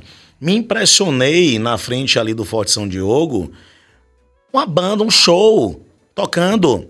As pessoas batucando. Você tava no telefone comigo na hora. Eu disse, Rafael, aí eu inclusive postei e disse, a Bahia ela não é melhor nem pior, ela é diferente. Então, assim, não ter a renovação da música baiana é impossível de acontecer. Por quê? Porque isso faz parte de nós. Nosso DNA. Isso faz parte é, de nós. Verdade. É igual o nosso sotaque. Um cara me perguntou essa semana, eu estava no Rio de Janeiro, e perguntou assim, Ricardo, o que é, que é o mais importante para a Bahia? E para o baiano. Aí eu até fui polêmico de novo. Eu digo, olha, para a Bahia, a coisa mais importante para aquele verdadeiro baiano é a Bahia. Depois é Seu do Bonfim. Depois é o Bahia. Depois é o Carnaval da Bahia. Aí ele disse, não. Eu disse, não, eu concordo com você. Depois Seu do Bonfim é o Carnaval da Bahia. Porque o Carnaval da Bahia você tem torcedores do Bahia e do Vitória. Depois é o Bahia porque é um time popular. E não é porque eu sou Bahia, não. É uma ordem. Tá entendendo? Se você Vamos for ganhar, inclusive, né? do Botafogo. Pois é, domingo. se você for perguntar, é isso aí. E por que eu coloquei o Carnaval de Salvador? Porque ali está representando a música baiana como um todo. Você vai me dizer assim, bicho, a lavagem da Conceição da Praia de fato diminuiu, porque eu sou de uma época que a contorno fechava. Mas ela deixou de existir? Não. É, né? Entendeu? Então, assim, a lavagem do Senhor do Bonfim, ela deixou de ter trio elétrico, e aí você vê o que é, é tecnologia. O cara hoje não tem um trio elétrico, mas ele arruma uma maneira de ter aquele carrinho de mão com uma caixa potente de som, e a pessoa, e todo mundo atrás, o, o sagrado e o profano, e o pessoal continua curtindo até a igreja do Bonfim. Então, a gente encontra uma maneira. O baiano ele vai encontrar uma maneira. Agora, se você me perguntasse, daqui a 10 anos a música baiana será um sucesso nacional? Aí eu não sei. É porque, entenda, é, é, pegando esse gancho de Rick, é o que você falou. Você sabe o que, é eu sinto muito hoje em dia? Ricardo falou assim, rapaz, hoje o que, é que tá bombando aí? Ele falou do samba. É, vamos pontuar também que o Gustavo Lima hoje, né, o próprio Safadão, enfim, cada um no seu gênero ali, até se for comparar com todos, tá muito bem. Mas o saudosismo tá muito na vida hoje das pessoas. Então, olha o que o Ricardo falou aqui agora. Daqui a 10 anos, a música vai estar tá vai tá forte ainda também. Porque a gente. Ela é, é altos e baixos. Sim, Rafa, mas assim, quando você fala o saudosismo, beleza, daqui a 10 anos eu e você vamos estar tá com 50. Sim. Entendeu? O que ele falou aqui foi exatamente o contrário. O que ele falou foi o seguinte: daqui a 10 anos vai ter a música, no, a banda nova tocando no Carnaval de Salvador. Isso. Renovação. Vai ter. Vai ter. Eu não sei se será com o mesmo sucesso. Talvez até seja um sucesso maior do que foi no passado, porque quando eu converso com os empresários lá de trás, eles me disseram, Ricardo, você acha que a crise surgiu agora? No início da década de 90, o Carnaval de Salvador também sofreu uma crise absurda. Mas tinha vocês do Marista divulgando. Eu digo, a, a, a renovação está nos jovens, né? O público está nos jovens.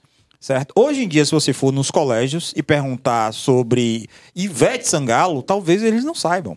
Eu tô falando Ivete Sangalo. Eu tava dando aula. Eu acho que até... é. Aí eu acho que. Aí é menos. Não. Mas assim, Durval Leles. Como eu contei a história outro dia, vou só repetir aqui, que minha sobrinha numa rodinha de violão, ela tem, na época ela tinha, sei lá, 20 anos, na época. Aí, não, menos, vai, 18 anos de idade. Aí, pessoal tocando, alguém puxou Ana Tereza.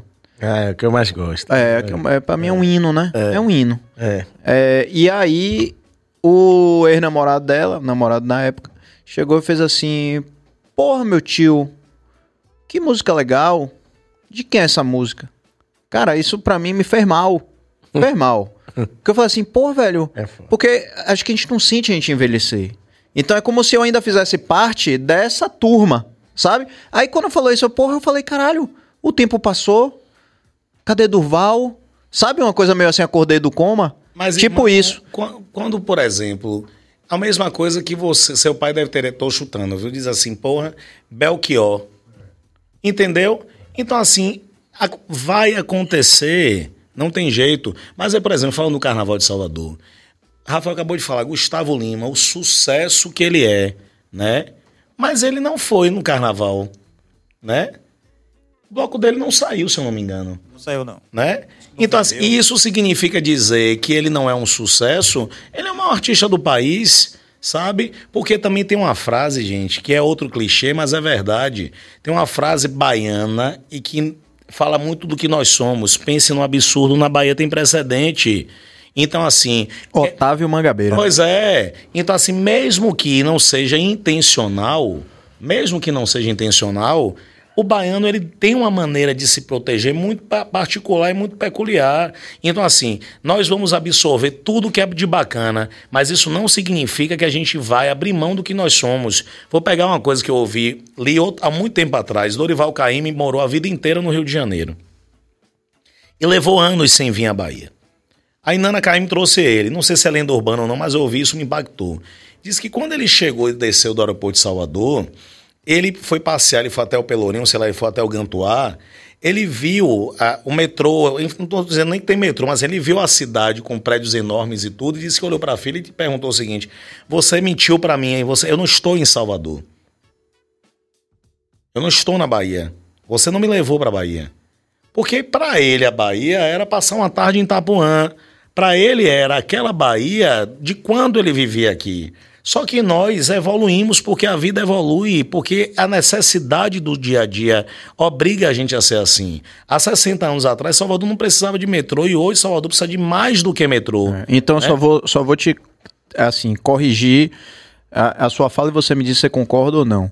Eu acho que não é a gente evolui, a gente muda. Se transforma. Pronto, se transforma. E- mas nem sempre é evolução, Mas, você irmão, concorda? eu concordo, mas assim, o que é evolução? Porque, por exemplo, um metrô é uma evolução do transporte público, entendeu? Meu pai estava sem carro, marcou uma reunião comigo e ele disse assim, eu nunca peguei o metrô em Salvador. Ele disse assim, ah, meu filho, eu tô aqui numa reunião na Paralela, você me pega no Shopping da Bahia? Eu disse, não, pai, eu vou lhe pegar na Paralela. Não, eu vou chegar primeiro no Shopping da Bahia do que você, porque você vai pegar o engarrafamento na Paralela e eu não pego. Então, por que eu tô lhe dizendo isso? Quando o KM teve aqui e viu a Salvador, que não era a Salvador dele, ele tomou um susto. Mas possivelmente ele foi recebido no aeroporto por uma baiana. Possivelmente ele saiu ali para pegar um táxi e ele deve ter ouvido o jogo do Bahia no, no, no, no táxi. Tá entendendo? Ele deve ter passado no Rio Vermelho e com certeza a Dinha, mesmo não estando viva, a barraca dela continua lá. Então, tudo que acontece em Salvador conversa com o mundo sem que a gente deixe de ser baiano. Entendeu? Então a gente consegue encontrar uma maneira. E é por isso que eu digo, o poder público precisa entender isso. Porque eu também, e aí é com a maior humildade que falo isso, a pessoa também cansa. Entendeu? Eu tô com quase 40 anos. Eu vou continuar fazendo evento a vida inteira, mesmo que eu não continue apenas fazendo evento. Mas precisa que outros também façam. Entendeu? E aí, se não entender dessa maneira, o que é que adianta? Aí vamos lá, Carnaval de Salvador. É um absurdo ter bloco. Ah, que nada, segregador. Gente, não vamos ser míopes. O absurdo seria se não tivesse atração para o povo. Ok? Porque me perdoem, aí podem me xingar do que quiser. Eu não conheço o carnaval mais democrático e festa mais democrática no mundo. Porque o carnaval do Rio de Janeiro, antes de ter os blocos de rua, para você curtir, ou você pagava caríssimo para ir pro sambódromo, ou você não tinha. E o cara, quando tá em Ondina, ele pode estar tá lá na barraquinha dele no isopor tomando a cerveja dele, mas ele tá vendo Ivete Sangalo passar. Tá? Então, assim, nós temos opção para tudo. O cara que dá pipoca que não tem, o cara do bloco quer curtir aquilo que tem, o cara que tá no camarote que quer curtir aquilo porque tem. E qual o problema nisso? Aí, quando deixa de ter bloco, isso é um problema gravíssimo. Porque quem sustentou a música baiana foi a corda. Você vai dizer, é um absurdo que você está dizendo isso. Não não é um absurdo. Não tem nada a ver com o que é a vida do cordeiro, ok? Eu estou dizendo que quando se limitou uma área, pode ser o cordeiro, pode ser disciplinador, pode ser o que for. Quando se determinou uma área e vendeu aquilo ali, aquilo ali gerou uma receita. E aquela receita gerou um Ivete Sangalo. Perfeito. Isso aí.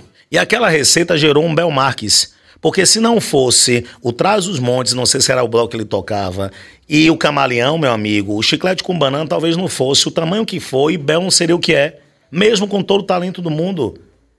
Então nós tivemos é, é, grandes empresários que pegaram de uma brincadeira e fizeram aquilo de um negócio e que transformaram a Bahia. E hoje nós não temos mais isso. Por quê? Porque hoje o bacana é o trio sem corda.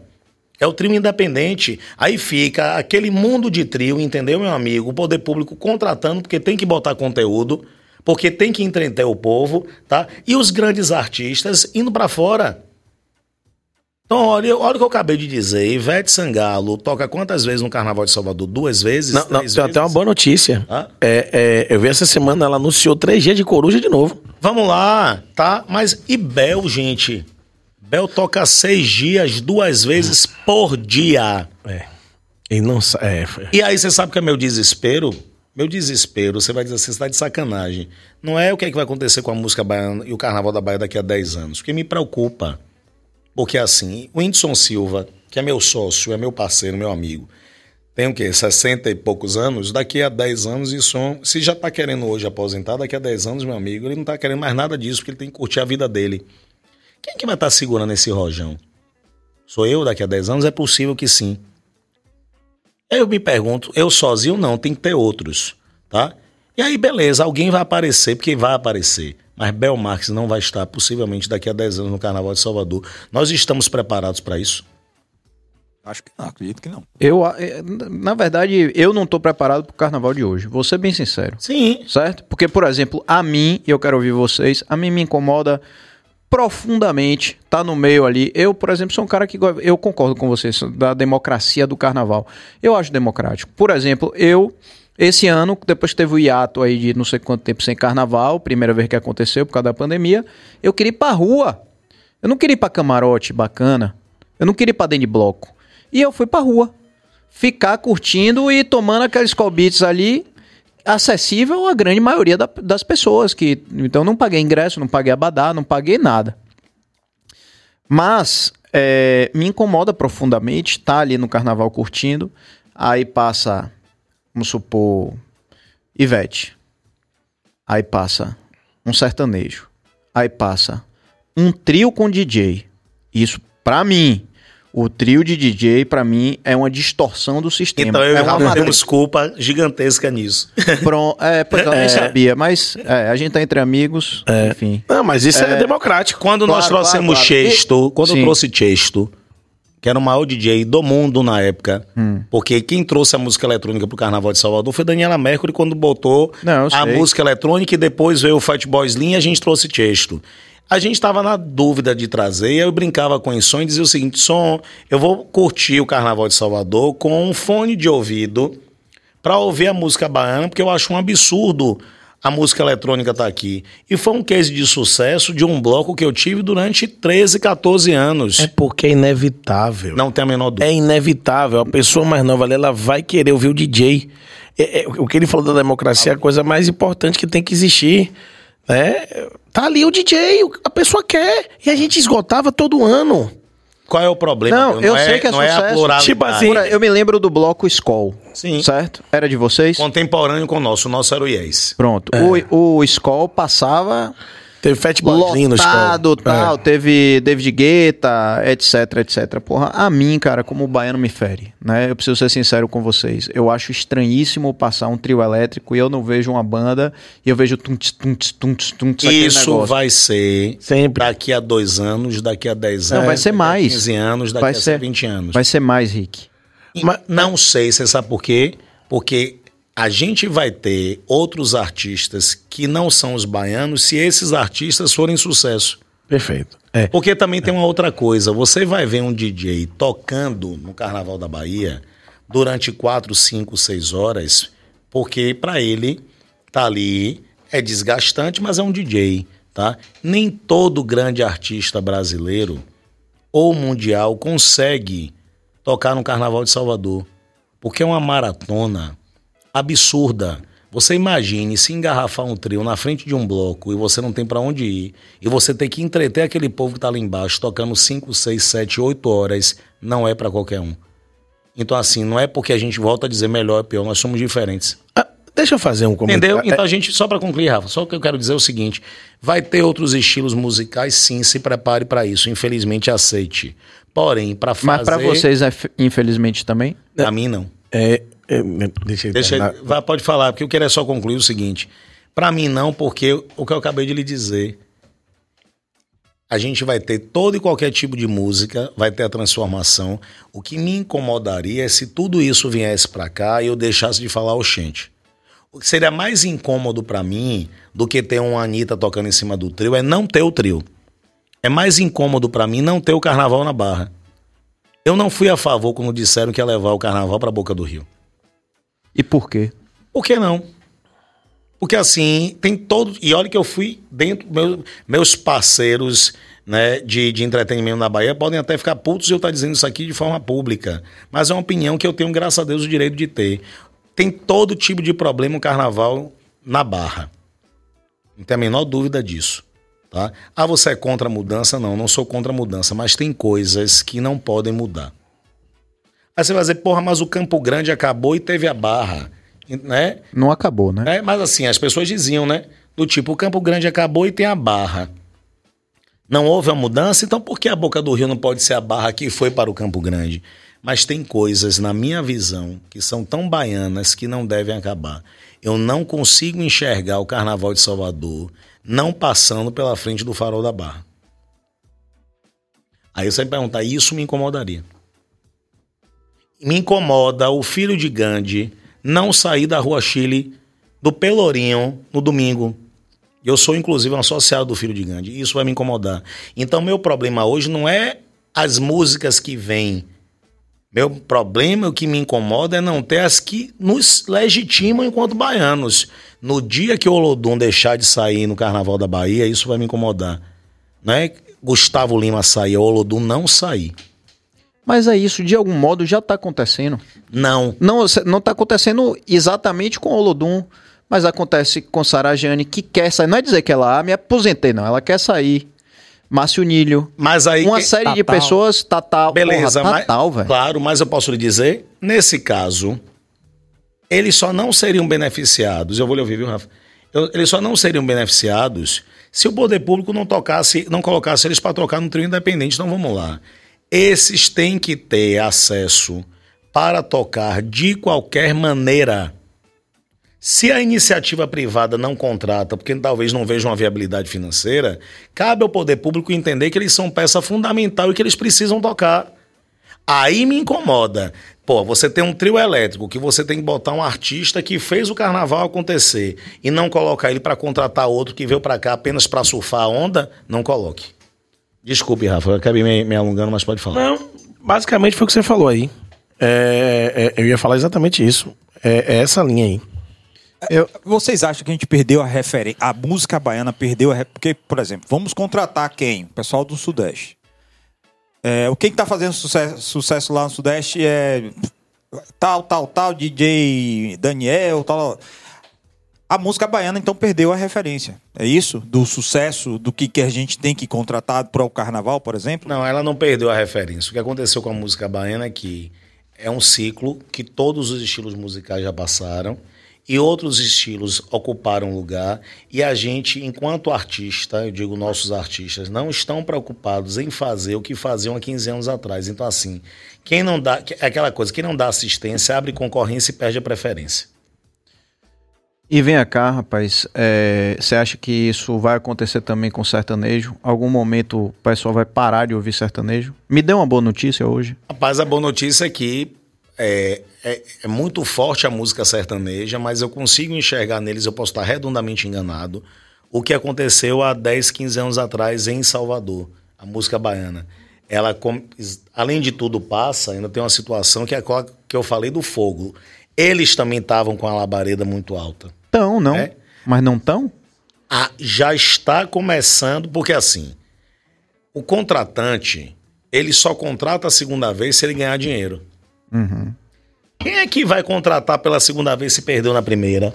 Ah, pode até contratar para dizer o seguinte: eu vou contratar porque pode ter sido uma questão atemporal, uma coisa típica. Aí vai contratar a segunda vez porque o nosso negócio ele é um jogo de carteado. Nós somos uma grande bolsa de valores. O, o empresário do entretenimento, ele começa devendo. Sábado, eu tenho uma conta para pagar. Que se chover, eu tenho que pagar. Que se o povo não comprar, eu tenho que pagar. Eu só não pago se eu cancelar. E se eu cancelar, eu pago, porque eu já contratei, então eu tenho que pagar. Então, assim, se o cara contrata fulano e fulano não vende, ele vai fazer a segunda vez para tentar recuperar a primeira. Se não conseguir, ele não vai contratar a terceira vez. Então o que está acontecendo é o que eu estou vendo, até na própria Bahia, é que aqueles artistas sertanejos que vinham há 10 anos atrás não estão vindo mais. Porque os que estão vindo são os que vendem. Uhum. Entendeu? Ó, vou pegar um exemplo. A gente está voltando com um evento que é, aproveitando até a audiência aqui, que é um sucesso, que é o Sauip Weekend, que é um novo nome, mas num formato que funcionou muito. Que era o Sauip Folia? Não era que era o Sauip Folia. As pessoas até perguntam sobre isso. É... O Sauip Folia ele marcou uma, uma história. Eu era jovem nessa é? época. Não, eu também. Né? Mas assim, eu trabalhei alguns anos como produtor do evento e feliz que a gente teve grandes empresários na época que conseguiram pensar fora da caixa, porque você fazer um evento dentro de um complexo hoteleiro, para quem está hospedado aqui pra, e para quem está fora, não é fácil. Tá? Então, obviamente, eu tenho que admitir que a gente está bebendo dessa água que teve lá atrás alguém que, cre... que fez. Né? E aí, quando a gente pensou em voltar com o Sauípe, e esse convite da Viva é um contrato nosso de quatro anos com o complexo, foi para a gente voltar com os grandes eventos, tá? E aí eu vou, é, vou fazer um paralelo. Quem foi que me incentivou a fazer isso? Zé Alves. Ex-secretário de Turismo da Bahia, mas empresário que disse, bicho, Bora começar a fomentar o turismo no litoral norte para poder levar público para esses resorts. Rick, e vocês que fazem evento toda hora, vamos nessa. Eu fui para lá, visitei todos, assinei um pré-contrato com o Gran Paládio, veio a pandemia porque Sauípe não queria, e aí Sauípe entendeu que se ela não se voltasse para a Bahia seria um prejuízo para ela e aí encontrou a gente eu assinei um contrato de quatro anos. Mas quando eu chamei ela, eu disse: a primeira coisa que eu quero fazer é voltar a fazer o evento que acontecia em setembro, que não é o Sol e Folia, mas é no mesmo período e talvez num formato muito parecido. Tá? Ah, vai ter trio elétrico? Vai, mas é o pranchão. Uhum. Tá? Vai ter abadá? Vai. Mas eu vou fazer a festa da tarde, em vez de dentro da piscina, numa arena montada na frente da praia. Uhum. Vai ter público de fora? Vai, vai mas vai ter público que também está nas casas, porque na época não tinha condomínio e hoje tem. É. Tá? Mas quando a gente foi fazer a grade, é uma grade de 12 artistas, quatro por dia. Nós temos três artistas de fora. Um DJ, Kush, tá? uma banda de samba é, carioca, DDP, que é uma banda que a gente faz em Salvador, e Chão de Avião. Todos os outros nove são bandas baianas. Mas foi impossível para mim fazer um evento só de música baiana. Porque o público não quer só música baiana. Na época que o Soib Folia existia, era só música baiana. Porque o público só queria a música baiana. Então, assim, eu, enquanto empresário, tenho que me adaptar. Então, não é. não O problema não é colocar chão de avião. O problema é não ter Bel Marques. Então, se eu tenho um Bel, por que eu não posso ter chão de avião? Entendeu? E vamos lá, e se ano que vem um grande artista da música nacional diga o seguinte, porra, eu tô cansado de fazer navio. Porque os navios hoje são um produto do momento. Todo mundo tem seu navio. De Xuxa, a Zezé de Camargo e Luciano, a Daniel. Roberto né? Carlos. A, não é todo mundo tem. Bel teve, o único artista baiano que teve, que é corajoso, viu? Meteu a cara, foi lá e fez. Dois anos. Tá entendendo? E foi sucesso? Foi sucesso, né? Mas aí vamos lá, quando a gente vê isso, eu digo o seguinte: o cara pode me procurar, vamos lá, Chitãozinho e Chororó. Porra, eu não quero fazer é, navio, eu quero fazer um hotel, pô, vamos para Sauípe. Eu vou ver a viabilidade financeira, né? Nada contra se eu gosto ou não gosto. Eu, particularmente, não sou um cara que escuto, tá? Mas é negócio, eu vou fazer. Rafa é fã incondicional de Durval. Eu não conheço, no meu ciclo, pessoa mais alucinada por ele, pela família, pela música do que Rafael, tá? Somos dois, viu, Rafa? Rafa, ele, ele, ele vibra, o olho, o olho, é, sabe, você vê ele ali. Não é só o negócio. Óbvio que ele vai fazer. Quando o Durval subir no pranchão para tocar em Sauípe, será um momento, ganhando ou perdendo, não importa, será um momento mágico. Por quê? Porque nós estamos proporcionando para o público que há 10 anos atrás via isso e não tem, um momento em Sauípe de um novo momento, de um projeto bacana e com um público que talvez também não consumisse há 10 anos atrás. Tem preço isso? Tem preço você ter tá lá Bel num dia, Durval no outro dia, você ter Xande, Harmonia, você ter. Eu queria ter mais músicos baianos, tá? Por isso até que a gente vai ter mais eventos lá. Mas eu não vou deixar de colocar os músicos nacionais, entendeu? Muito pelo contrário. Se tiver mais espaço para eles, eu vou ter, desde que eu não tire o espaço daqueles que a gente quer colocar. Entendi. Deixa eu fazer uma perguntinha, Pedro. Eu lembro que teve uma época que você contratava uma agência para panfletar, era outdoor e tal. Hoje mudou completamente a questão da publicidade com vocês. Como é que vocês estão fazendo essas divulgações? Que você tem uma resposta, tá? você sabe como, mais ou menos quanto vai dar de público? Digital, né? Como tudo hoje no mundo está sendo digital. É, a depender do evento que a gente faça, a gente ainda continua fazendo bastante placas de outdoor, né, panfleto, enfim, panfletagem.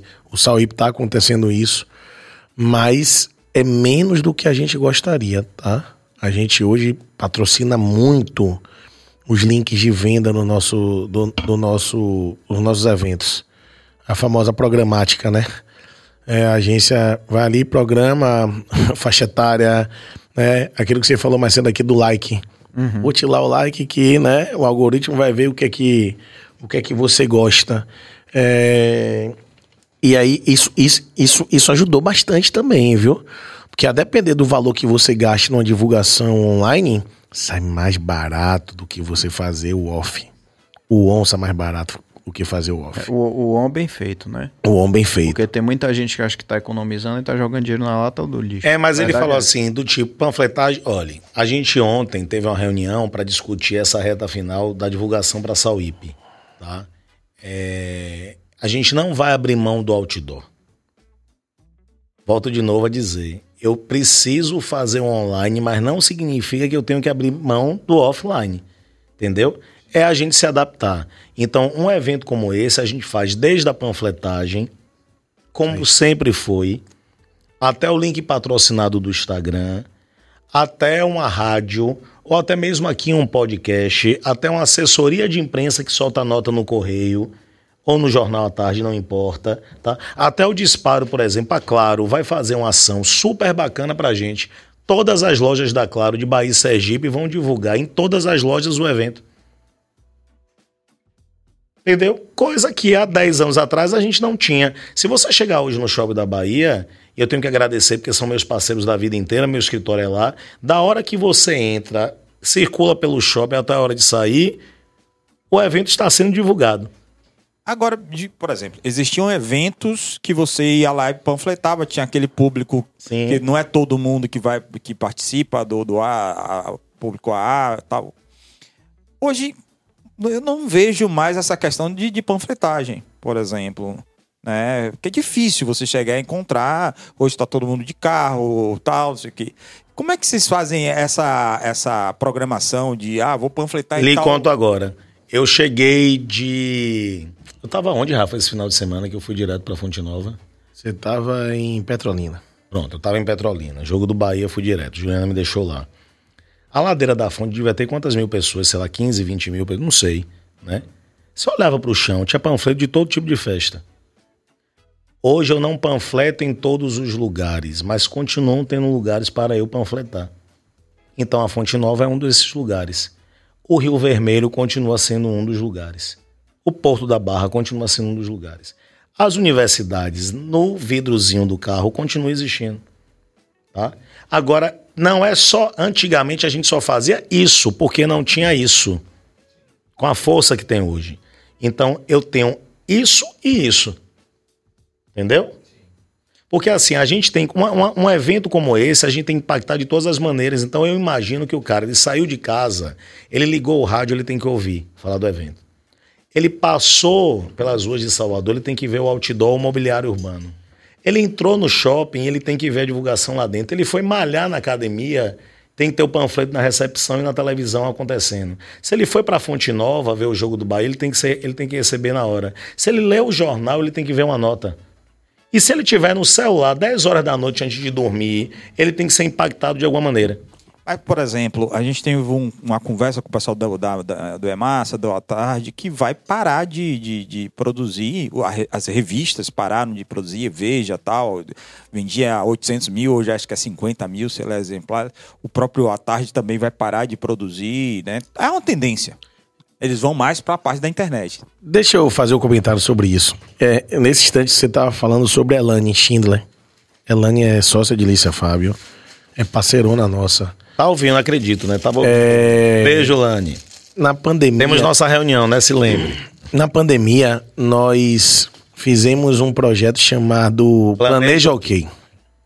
Que ficou, né? Todo ano a gente faz. E aí o que acontece nesse Planeja OK? A gente pegou centros, salas de, de reuniões em cada hotel para poder fazer, é, levar um- uma outra produtora para trocar uma ideia, patrocinadores, ou levar palestrantes para poder falar com nossa galera. Nossa galera, nossos funcionários, a galera né, para aprender ainda mais.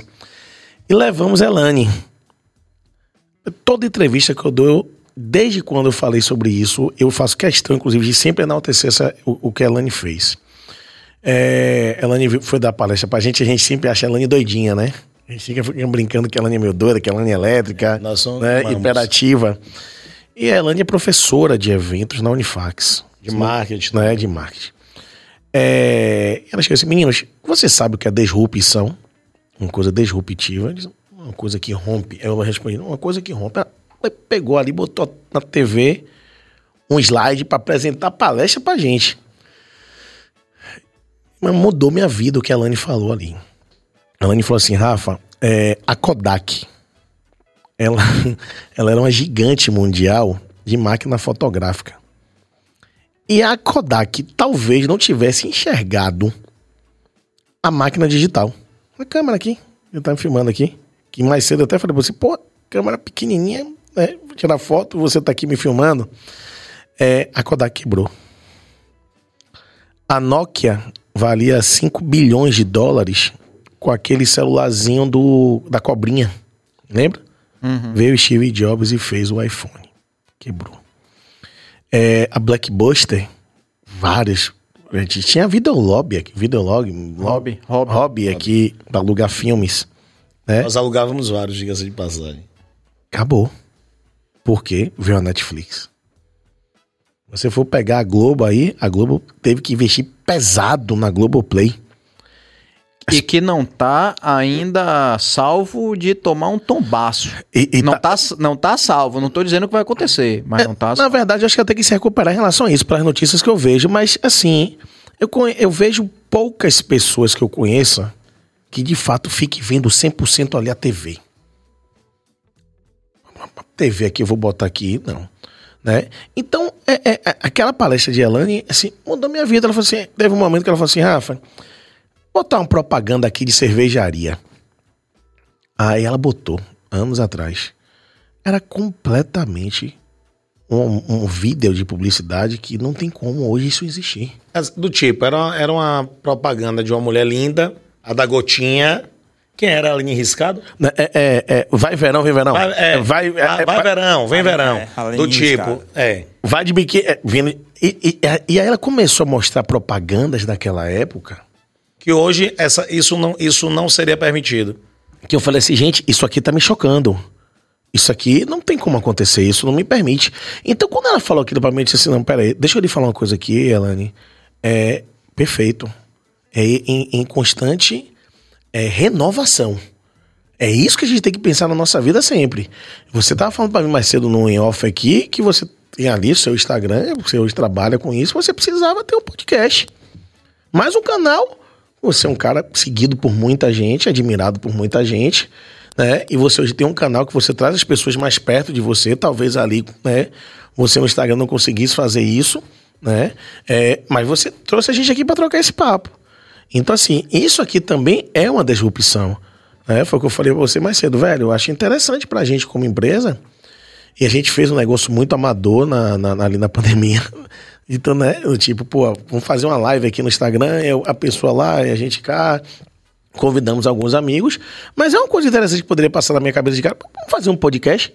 E isso está atrelado à marca, ao evento, a, a, gerar essa curiosidade da pessoa que vai para nossa festa no próximo final de semana. A gente ter um, um bate-papo nosso com esse artista que esse vai artista tocar que vai tá. e que vai lá né? E isso é, isso é constante realmente na renovação. É isso que a gente pensa na OK.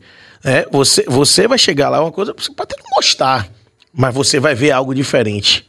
É, é, é, é eu, eu, fui, né, outro dia dar uma entrevista e o cara falou muito aqui agora sobre o Soip. Ah, porque os eventos que aconteciam, gente, acontecia de um jeito e foi maravilhoso. A gente quer fazer do nosso jeito, mas da maneira como é hoje em dia. Então, quando a pessoa chegar lá para poder ver o evento, ela vai ver uma entrega diferente daquela época, mas a meu ver, melhor porque as coisas evoluíram mesmo. Então, resumindo tudo que você falou e, e, e Rick pontuou, é, é, é, inevitável. É inevitável. É, o Ricardo falou muita coisa e eu estava aqui escutando, então eu estou tentando voltar para poder falar as coisas que. pegar um pouco do gancho que ele falou ali. É, irmão, você já parou para pensar? E aí depois o Ricardo dá opinião sobre essa questão que a gente está falando aqui de renovação, de, enfim, divulgação e mais. Bono do YouTube veio ver a gente, irmão. Porque assim, eu escuto. É, é engraçado assim, a gente ter essa, essa aparentemente essa ótica diferente. Eu entendo esse seu barrismo da Bahia, e isso é admirável para mim. A gente costuma dizer, né, que se a gente não fosse baiano teria sido um aborto natural. E isso é uma frase de meu irmão. Então a gente ama muito a Bahia, assim, é, é, é, é clichê, mas é verdade mesmo. A gente viaja e sente falta do cheiro. Mas pare para pensar, Bono veio aqui ver o que a gente faz. Quando você fala desse sertanejo, pô, mas tá tirando o cara daqui. Mas o cara veio aqui. Paul Simon, Michael Ele Jackson, veio aqui. Tá? Todos esses sertanejos que você falou aí, ele veio aqui. Aí você vai no funk, na Anitta, no que for, veio aqui. Veio gravar a vida clipe aqui. Aqui. Não foi nenhum, né? Aqui, na nossa cultura. Ela, do tipo, eu preciso ir lá. Tô dando exemplo, né? pedir a bênção. Não é arrogância, não. Do tipo, eu preciso entender o que essa cultura, que é tão forte mundialmente, ela entende, para que eu também mostre meu trabalho. Eu acho que foi safadão. Não tenho certeza, mas acho que foi safadão. Eu vi uma entrevista uma vez, foi safadão. Ele disse o seguinte: quando é que ele foi ter a certeza que ele tava sucesso? Sabe quando? Hum. Quando ele chegou em Salvador. Cara, estourado no Nordeste. Estourado, garota safada ali, um pipoco. Aí chegou em Salvador, meu irmão, eu sou uma realidade em Salvador. Eu sou uma realidade em Salvador que ela se autoabastece culturalmente e musicalmente. E as pessoas em Salvador, que é bem barrista como o Peu está sendo aqui, me escutam, me valorizam. Então, assim, é, é, é eu, eu, eu, tento enxergar essa ótica, né? É, como a gente lá atrás foi fazer sucesso no Rio. Como a gente lá atrás foi fazer é, é, carnaval em Goiânia. O berço do sertanejo. E o cara de Goiânia poderia pensar assim: peraí, meu irmão, o que, que esse baiano tá fazendo aqui tocando axé? Eu quero meu sertanejo aqui, não quero que a Bahia invada aqui, não. Entendeu? Mas isso é inevitável, cara chegou. Nós fizemos um evento em Porto Alegre há muitos anos atrás chamado Sulfolia, na Obra. Aí é engraçado, você diz assim, pô, as pessoas hoje não sabem quem é Duval Leles, né? algumas pessoas, né? os mais novos. Lá atrás as pessoas não sabiam, ele era cantor do Asa de Águia, as pessoas só sabiam quem era Cláudia Leite e Ivete Sangalo no sul do Brasil, porque o país é um continente. Né? Ó, eu vou, dar uma, vou dizer uma coisa a você. Quando você falou assim, pô, como é que você consegue divulgar? Eu acabei de responder a nossa assessoria de imprensa nacional, porque eu tive que contratar, obviamente, porque é um evento nacional. Eu divulguei Sauípe no, na, no embarque e desembarque do aeroporto de Fortaleza depois do Fortal. É um game, é um jogo, é um negócio com outro patamar de investimento, de trabalho, de tudo, ok? Nós temos hoje um RP é, é, conhecida, baiana, com um trabalho maravilhoso que é Dandara, que está fazendo esse trabalho pra, de saúde para a gente trazer vários artistas nacionais, tá? Porque é um posicionamento nacional e a gente tem uma assessoria de imprensa nacional. Aí ela me disse assim, Rick, vocês vão trazer os veículos para a Bahia, para Sauípe? Eu disse, me, me mande a relação, porque é uma despesa, é passagem aérea, a própria hospedagem, carro, enfim, tudo, né? Ela me mandou uma relação. Dos 15 nomes, a gente escolheu cinco dos cinco nomes. Ela me deixa eu só até ver aqui. Ela me mandou cinco nomes de 15. A gente escolheu. Aí o que aconteceu? Desses cinco nomes, nenhum era da mídia tradicional. Verdade. Eu estou falando de páginas do Instagram, de o virtual, ok? E aí eu demorei para responder, ela me mandou uma relação nova hoje. Eu não vou citar o nome do programa, mas assim, um é um veículo que é um programa de televisão São Paulo, da Record, da Bandeirantes, enfim. Eu não assisto. Aí eu disse assim: desculpe perguntar, o que é isso? Eu disse: Ricardo, é o programa de Fulano, nacional, tá? É no SBT. E aí a gente tem que trazer, porque a, a pessoa vai fazer 20 minutos de uma reportagem é, é, no, no evento e a gente vai ter isso para divulgar nacionalmente. Eu fui um pouco indelicado, mas perguntei a ela, me perdoe. Ignorância mesmo, porque é óbvio, mas eu perguntei: as pessoas ainda assistem TV aberta? Ela assiste.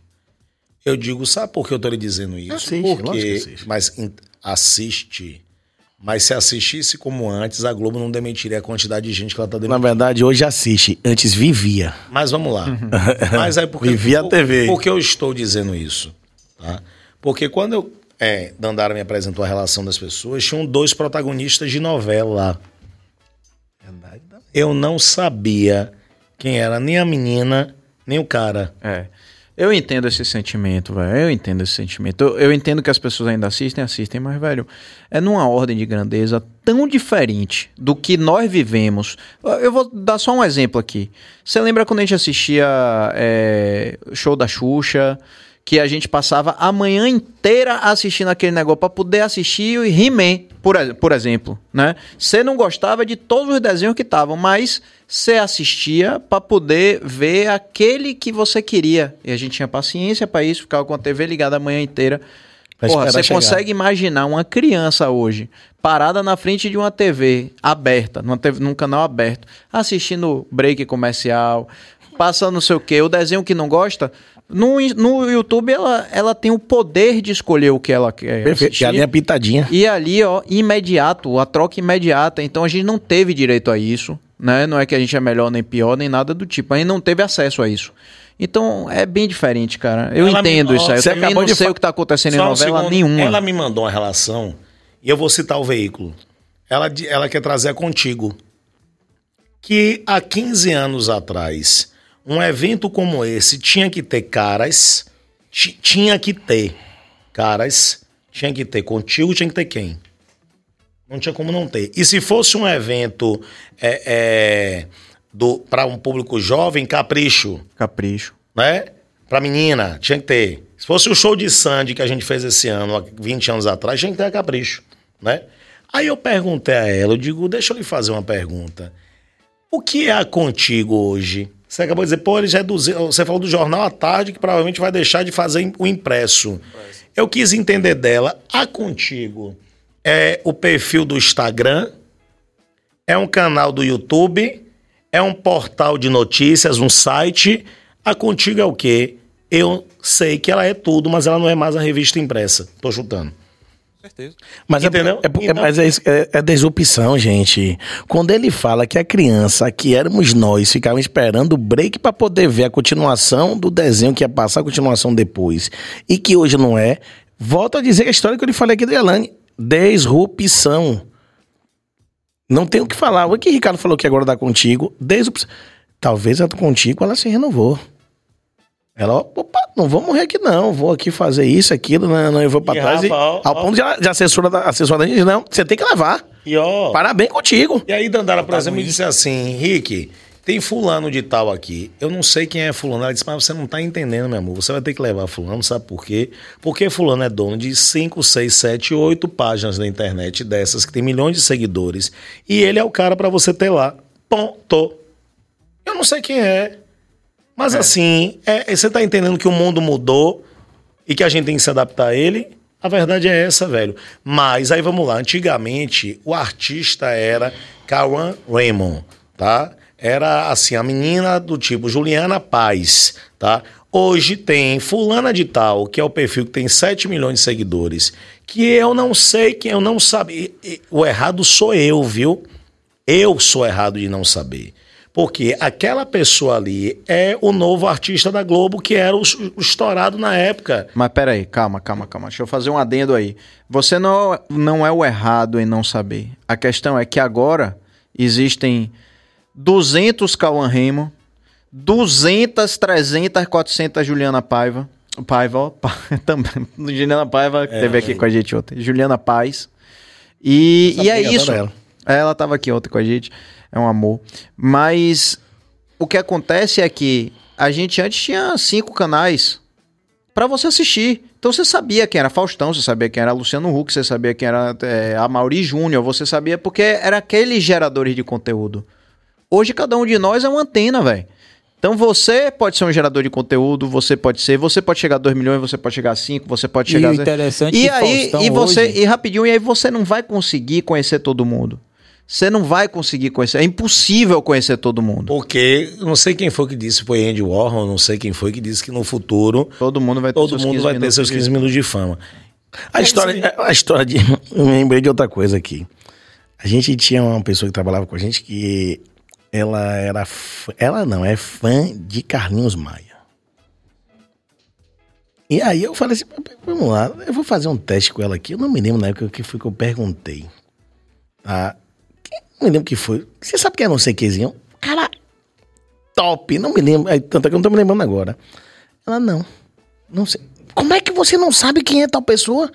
Não sei. Porque Carlinhos Maia, ou seja, você falou, tá dando voz, aqui não tinha voz. Uhum.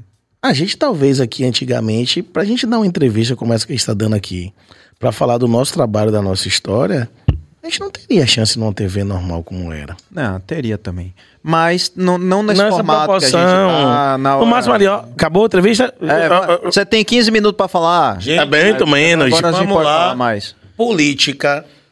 Quem entenda qual era o momento mais esperado de uma campanha política, o debate na Globo ou local ou nacional. É, né?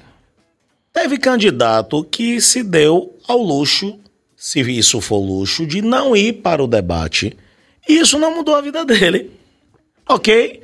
Por quê? Porque hoje tem outras coisas tão importantes ou mais do que um debate na TV Globo. Oxe, Henrique, Bolsonaro se elegeu presidente contra a mídia através do trabalho de rede social lá que o filho dele planejou pra Esse- ir. Isso é muito emblemático, né? foi- eles foram em todos os podcasts de ponta, né? E deram audiências.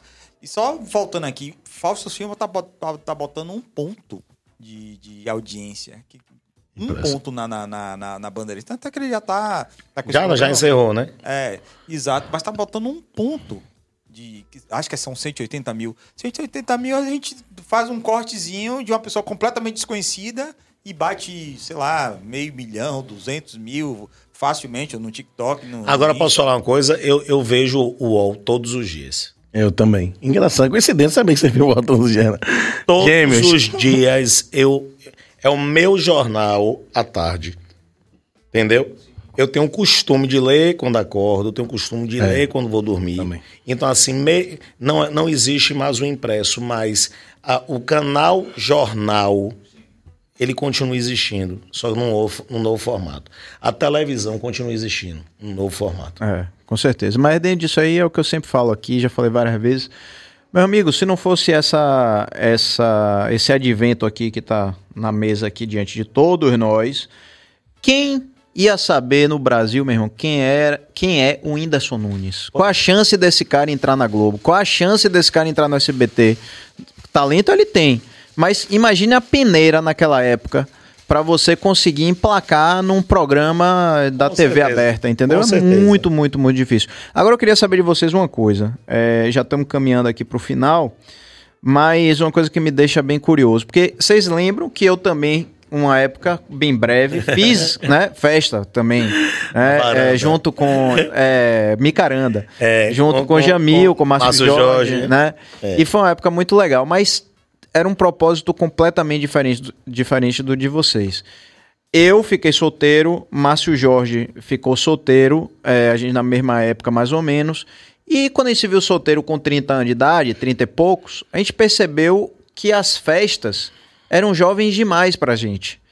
E a gente tava sem opção. Porra, solteiro e não tem festa. Na época não, não tinha muito essa coisa de Tinder, não tinha. tá? Você tinha que paquerar em festa, É, né? é. Que inclusive é uma coisa que mudou bastante, eu queria ouvir de vocês também. E aí a gente resolve fazer festa para consumo próprio, né? Então, pô, vamos fazer festa pra galera de 30, que também ficou, gente que desquitou já, né? Que se separou, que não sei o quê, que tá querendo sair. E assim a gente começou a fazer a festa, e era para um público mais velho, vocês devem lembrar disso, né? E até ali, mais ou menos, a gente entendia um pouco o que essa galera gostava, né? Passaram-se mais de 10 anos e hoje, se eu fosse fazer uma festa, é, dificilmente eu acertaria a mão porque eu, eu não sou mais o jovem. Vocês trilharam junto com a OK, é, vocês foram envelhecendo junto com a OK, né? Passando pelas fases da vida até chegar aqui com a OK. E numa fase em que você tá curtindo festa. né? Hoje vocês já não são mais a idade do público de vocês, a não ser em alguns projetos, como por exemplo, mudei de nome. Tô certo ou tô errado? Machezinho, né? Mudei de Machezinho. nome. Ah, mas vocês estão com É. quantos anos hoje?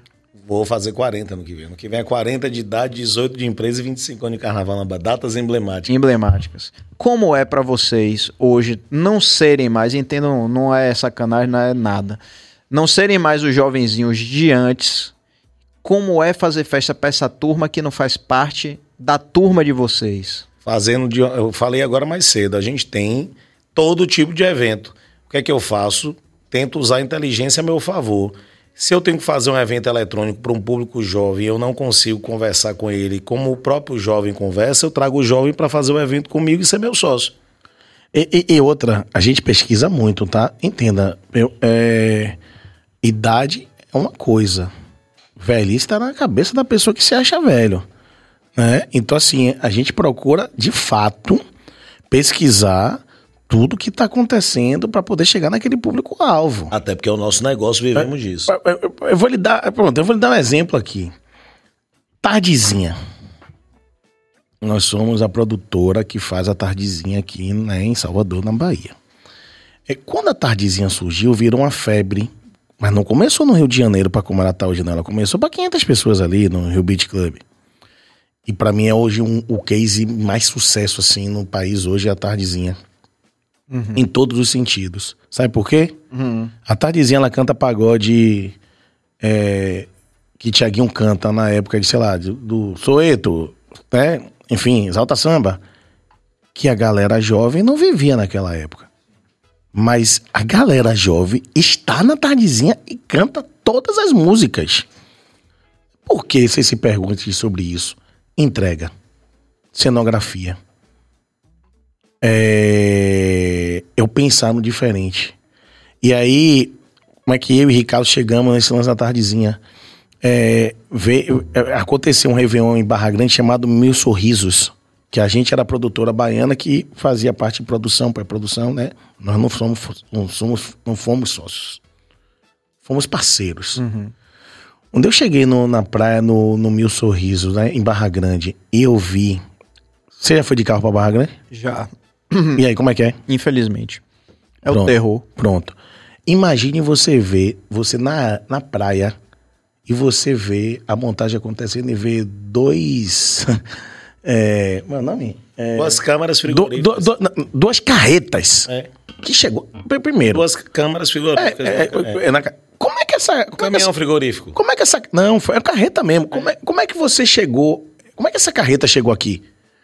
E atravessou aquela estrada. Não me pergunte como, mas esses caras botaram essa carreta lá. E aí desce duas câmeras frigoríficas. Só pra quê? Pra gelar a corona a menos 5 graus. As frutas. As, as frutas. É, que ia servir no open bar do- da festa. Você pegava ali o garçom, né? O, o cara do bar vinha, pegava a cerveja já gelada e abastecia no bar.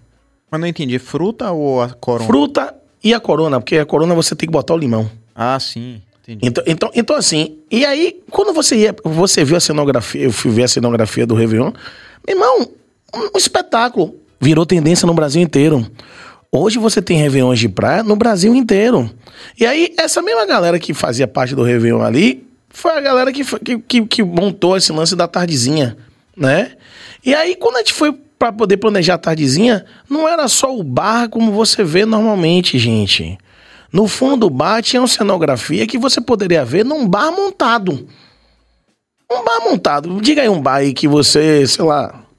É o nosso deck marina, Boa. tá? Os caras não perdem um mexame.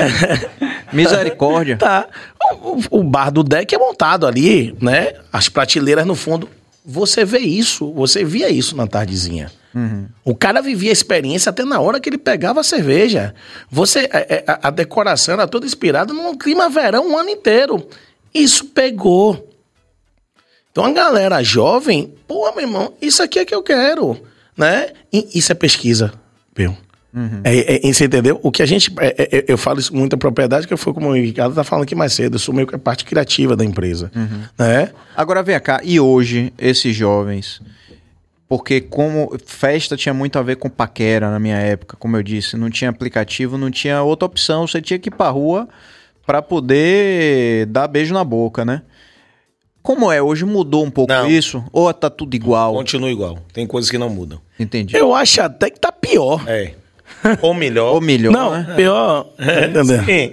Melhor. No sentido Verdade, de- você tá certa, melhor. É, olha, Tá certo. entenda o seguinte: hoje a coisa tá maior, porque de fato tudo hoje é mais permitido, né?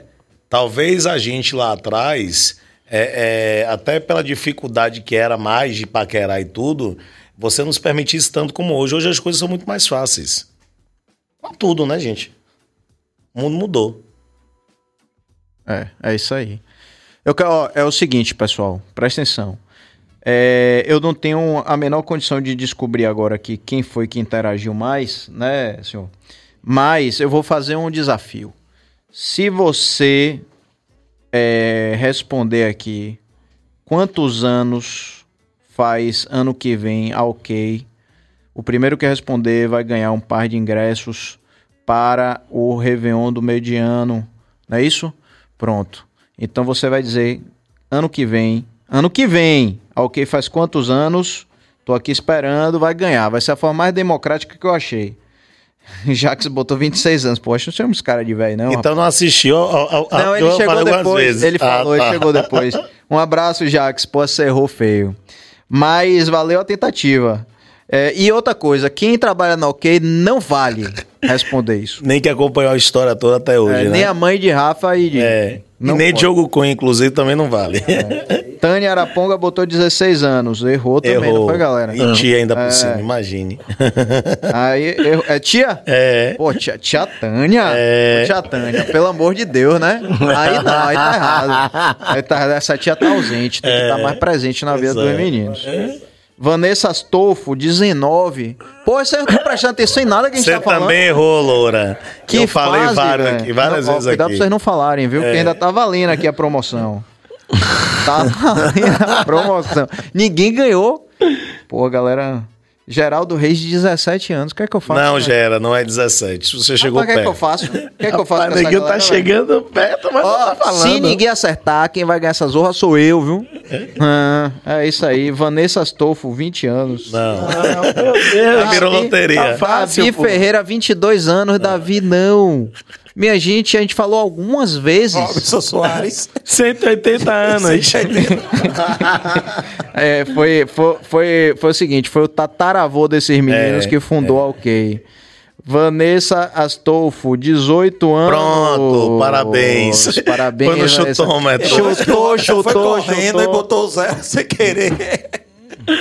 É, parabéns. É, parabéns, Vanessa. Você ganhou um par de ingressos. A gente ela pode mandar uma mensagem para o pode, Instagram da OK? Pode. pode. Me, mande, pode. me mande, inclusive, agora aí.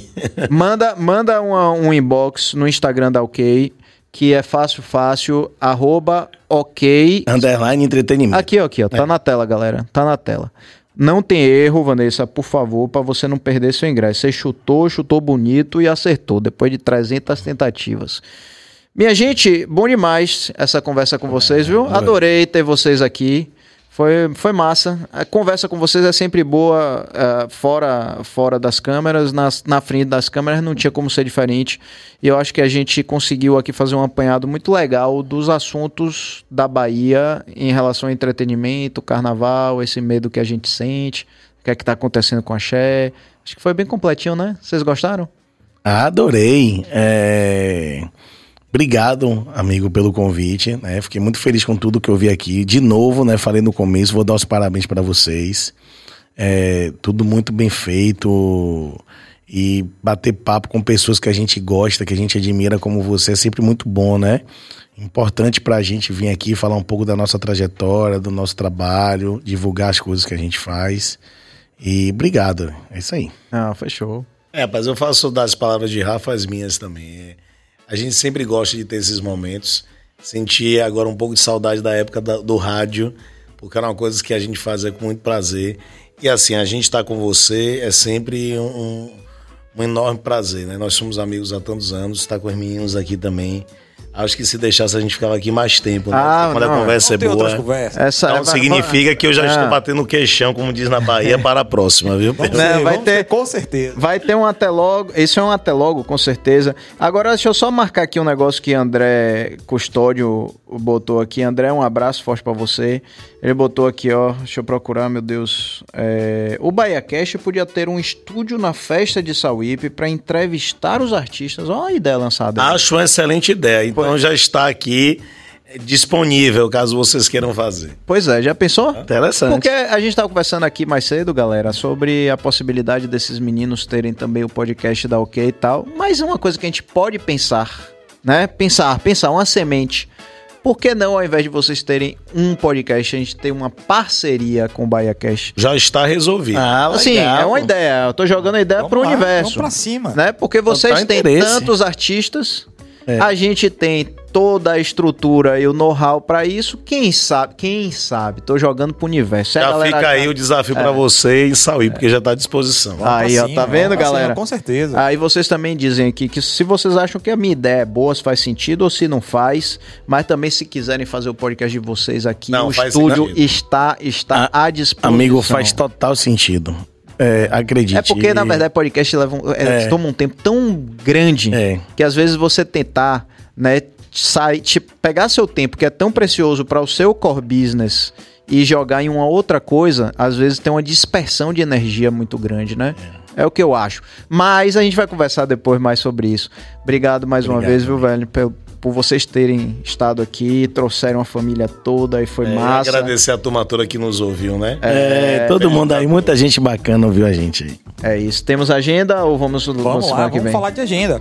Terça-feira, agora nós vamos estar com a galera do, do Concept, os alunos Da Concept. da Concept, exatamente, né? Aqui no BahiaCast. Quarta-feira, Alessandro Timbó. Timbó, sim, meu vizinho. Exatamente. Na quinta-feira, nós teremos às 14 horas MC Sofia, que é um grande sucesso, a menina de 19 anos, né? E à noite nós estaremos com o escritório do Paris e Zenandro Advogados para explicar um monte de dúvida de vocês sobre INSS. Aposentadoria, né? Exatamente. E no sábado, o- a promessa que a gente fez ontem, que, que Dani People fez com a gente ontem, a gente tá fazendo de tudo para Ah, conseguir, é. para que ela O venha aqui, presencial. o presencial e tal, foi muito legal, muita gente falou e tal. Vamos, vamos fazer de tudo para que ela esteja aqui no sábado para bater esse papo com vocês. Vamos lá. E galera, muito, muito, muito obrigado pela audiência de vocês. É gostoso demais esse bate-papo, essa interação aqui. A gente fica feliz da vida quando vocês estão tão participativos quanto hoje. Durmam com Deus e a gente volta na semana que vem. Um beijo grande.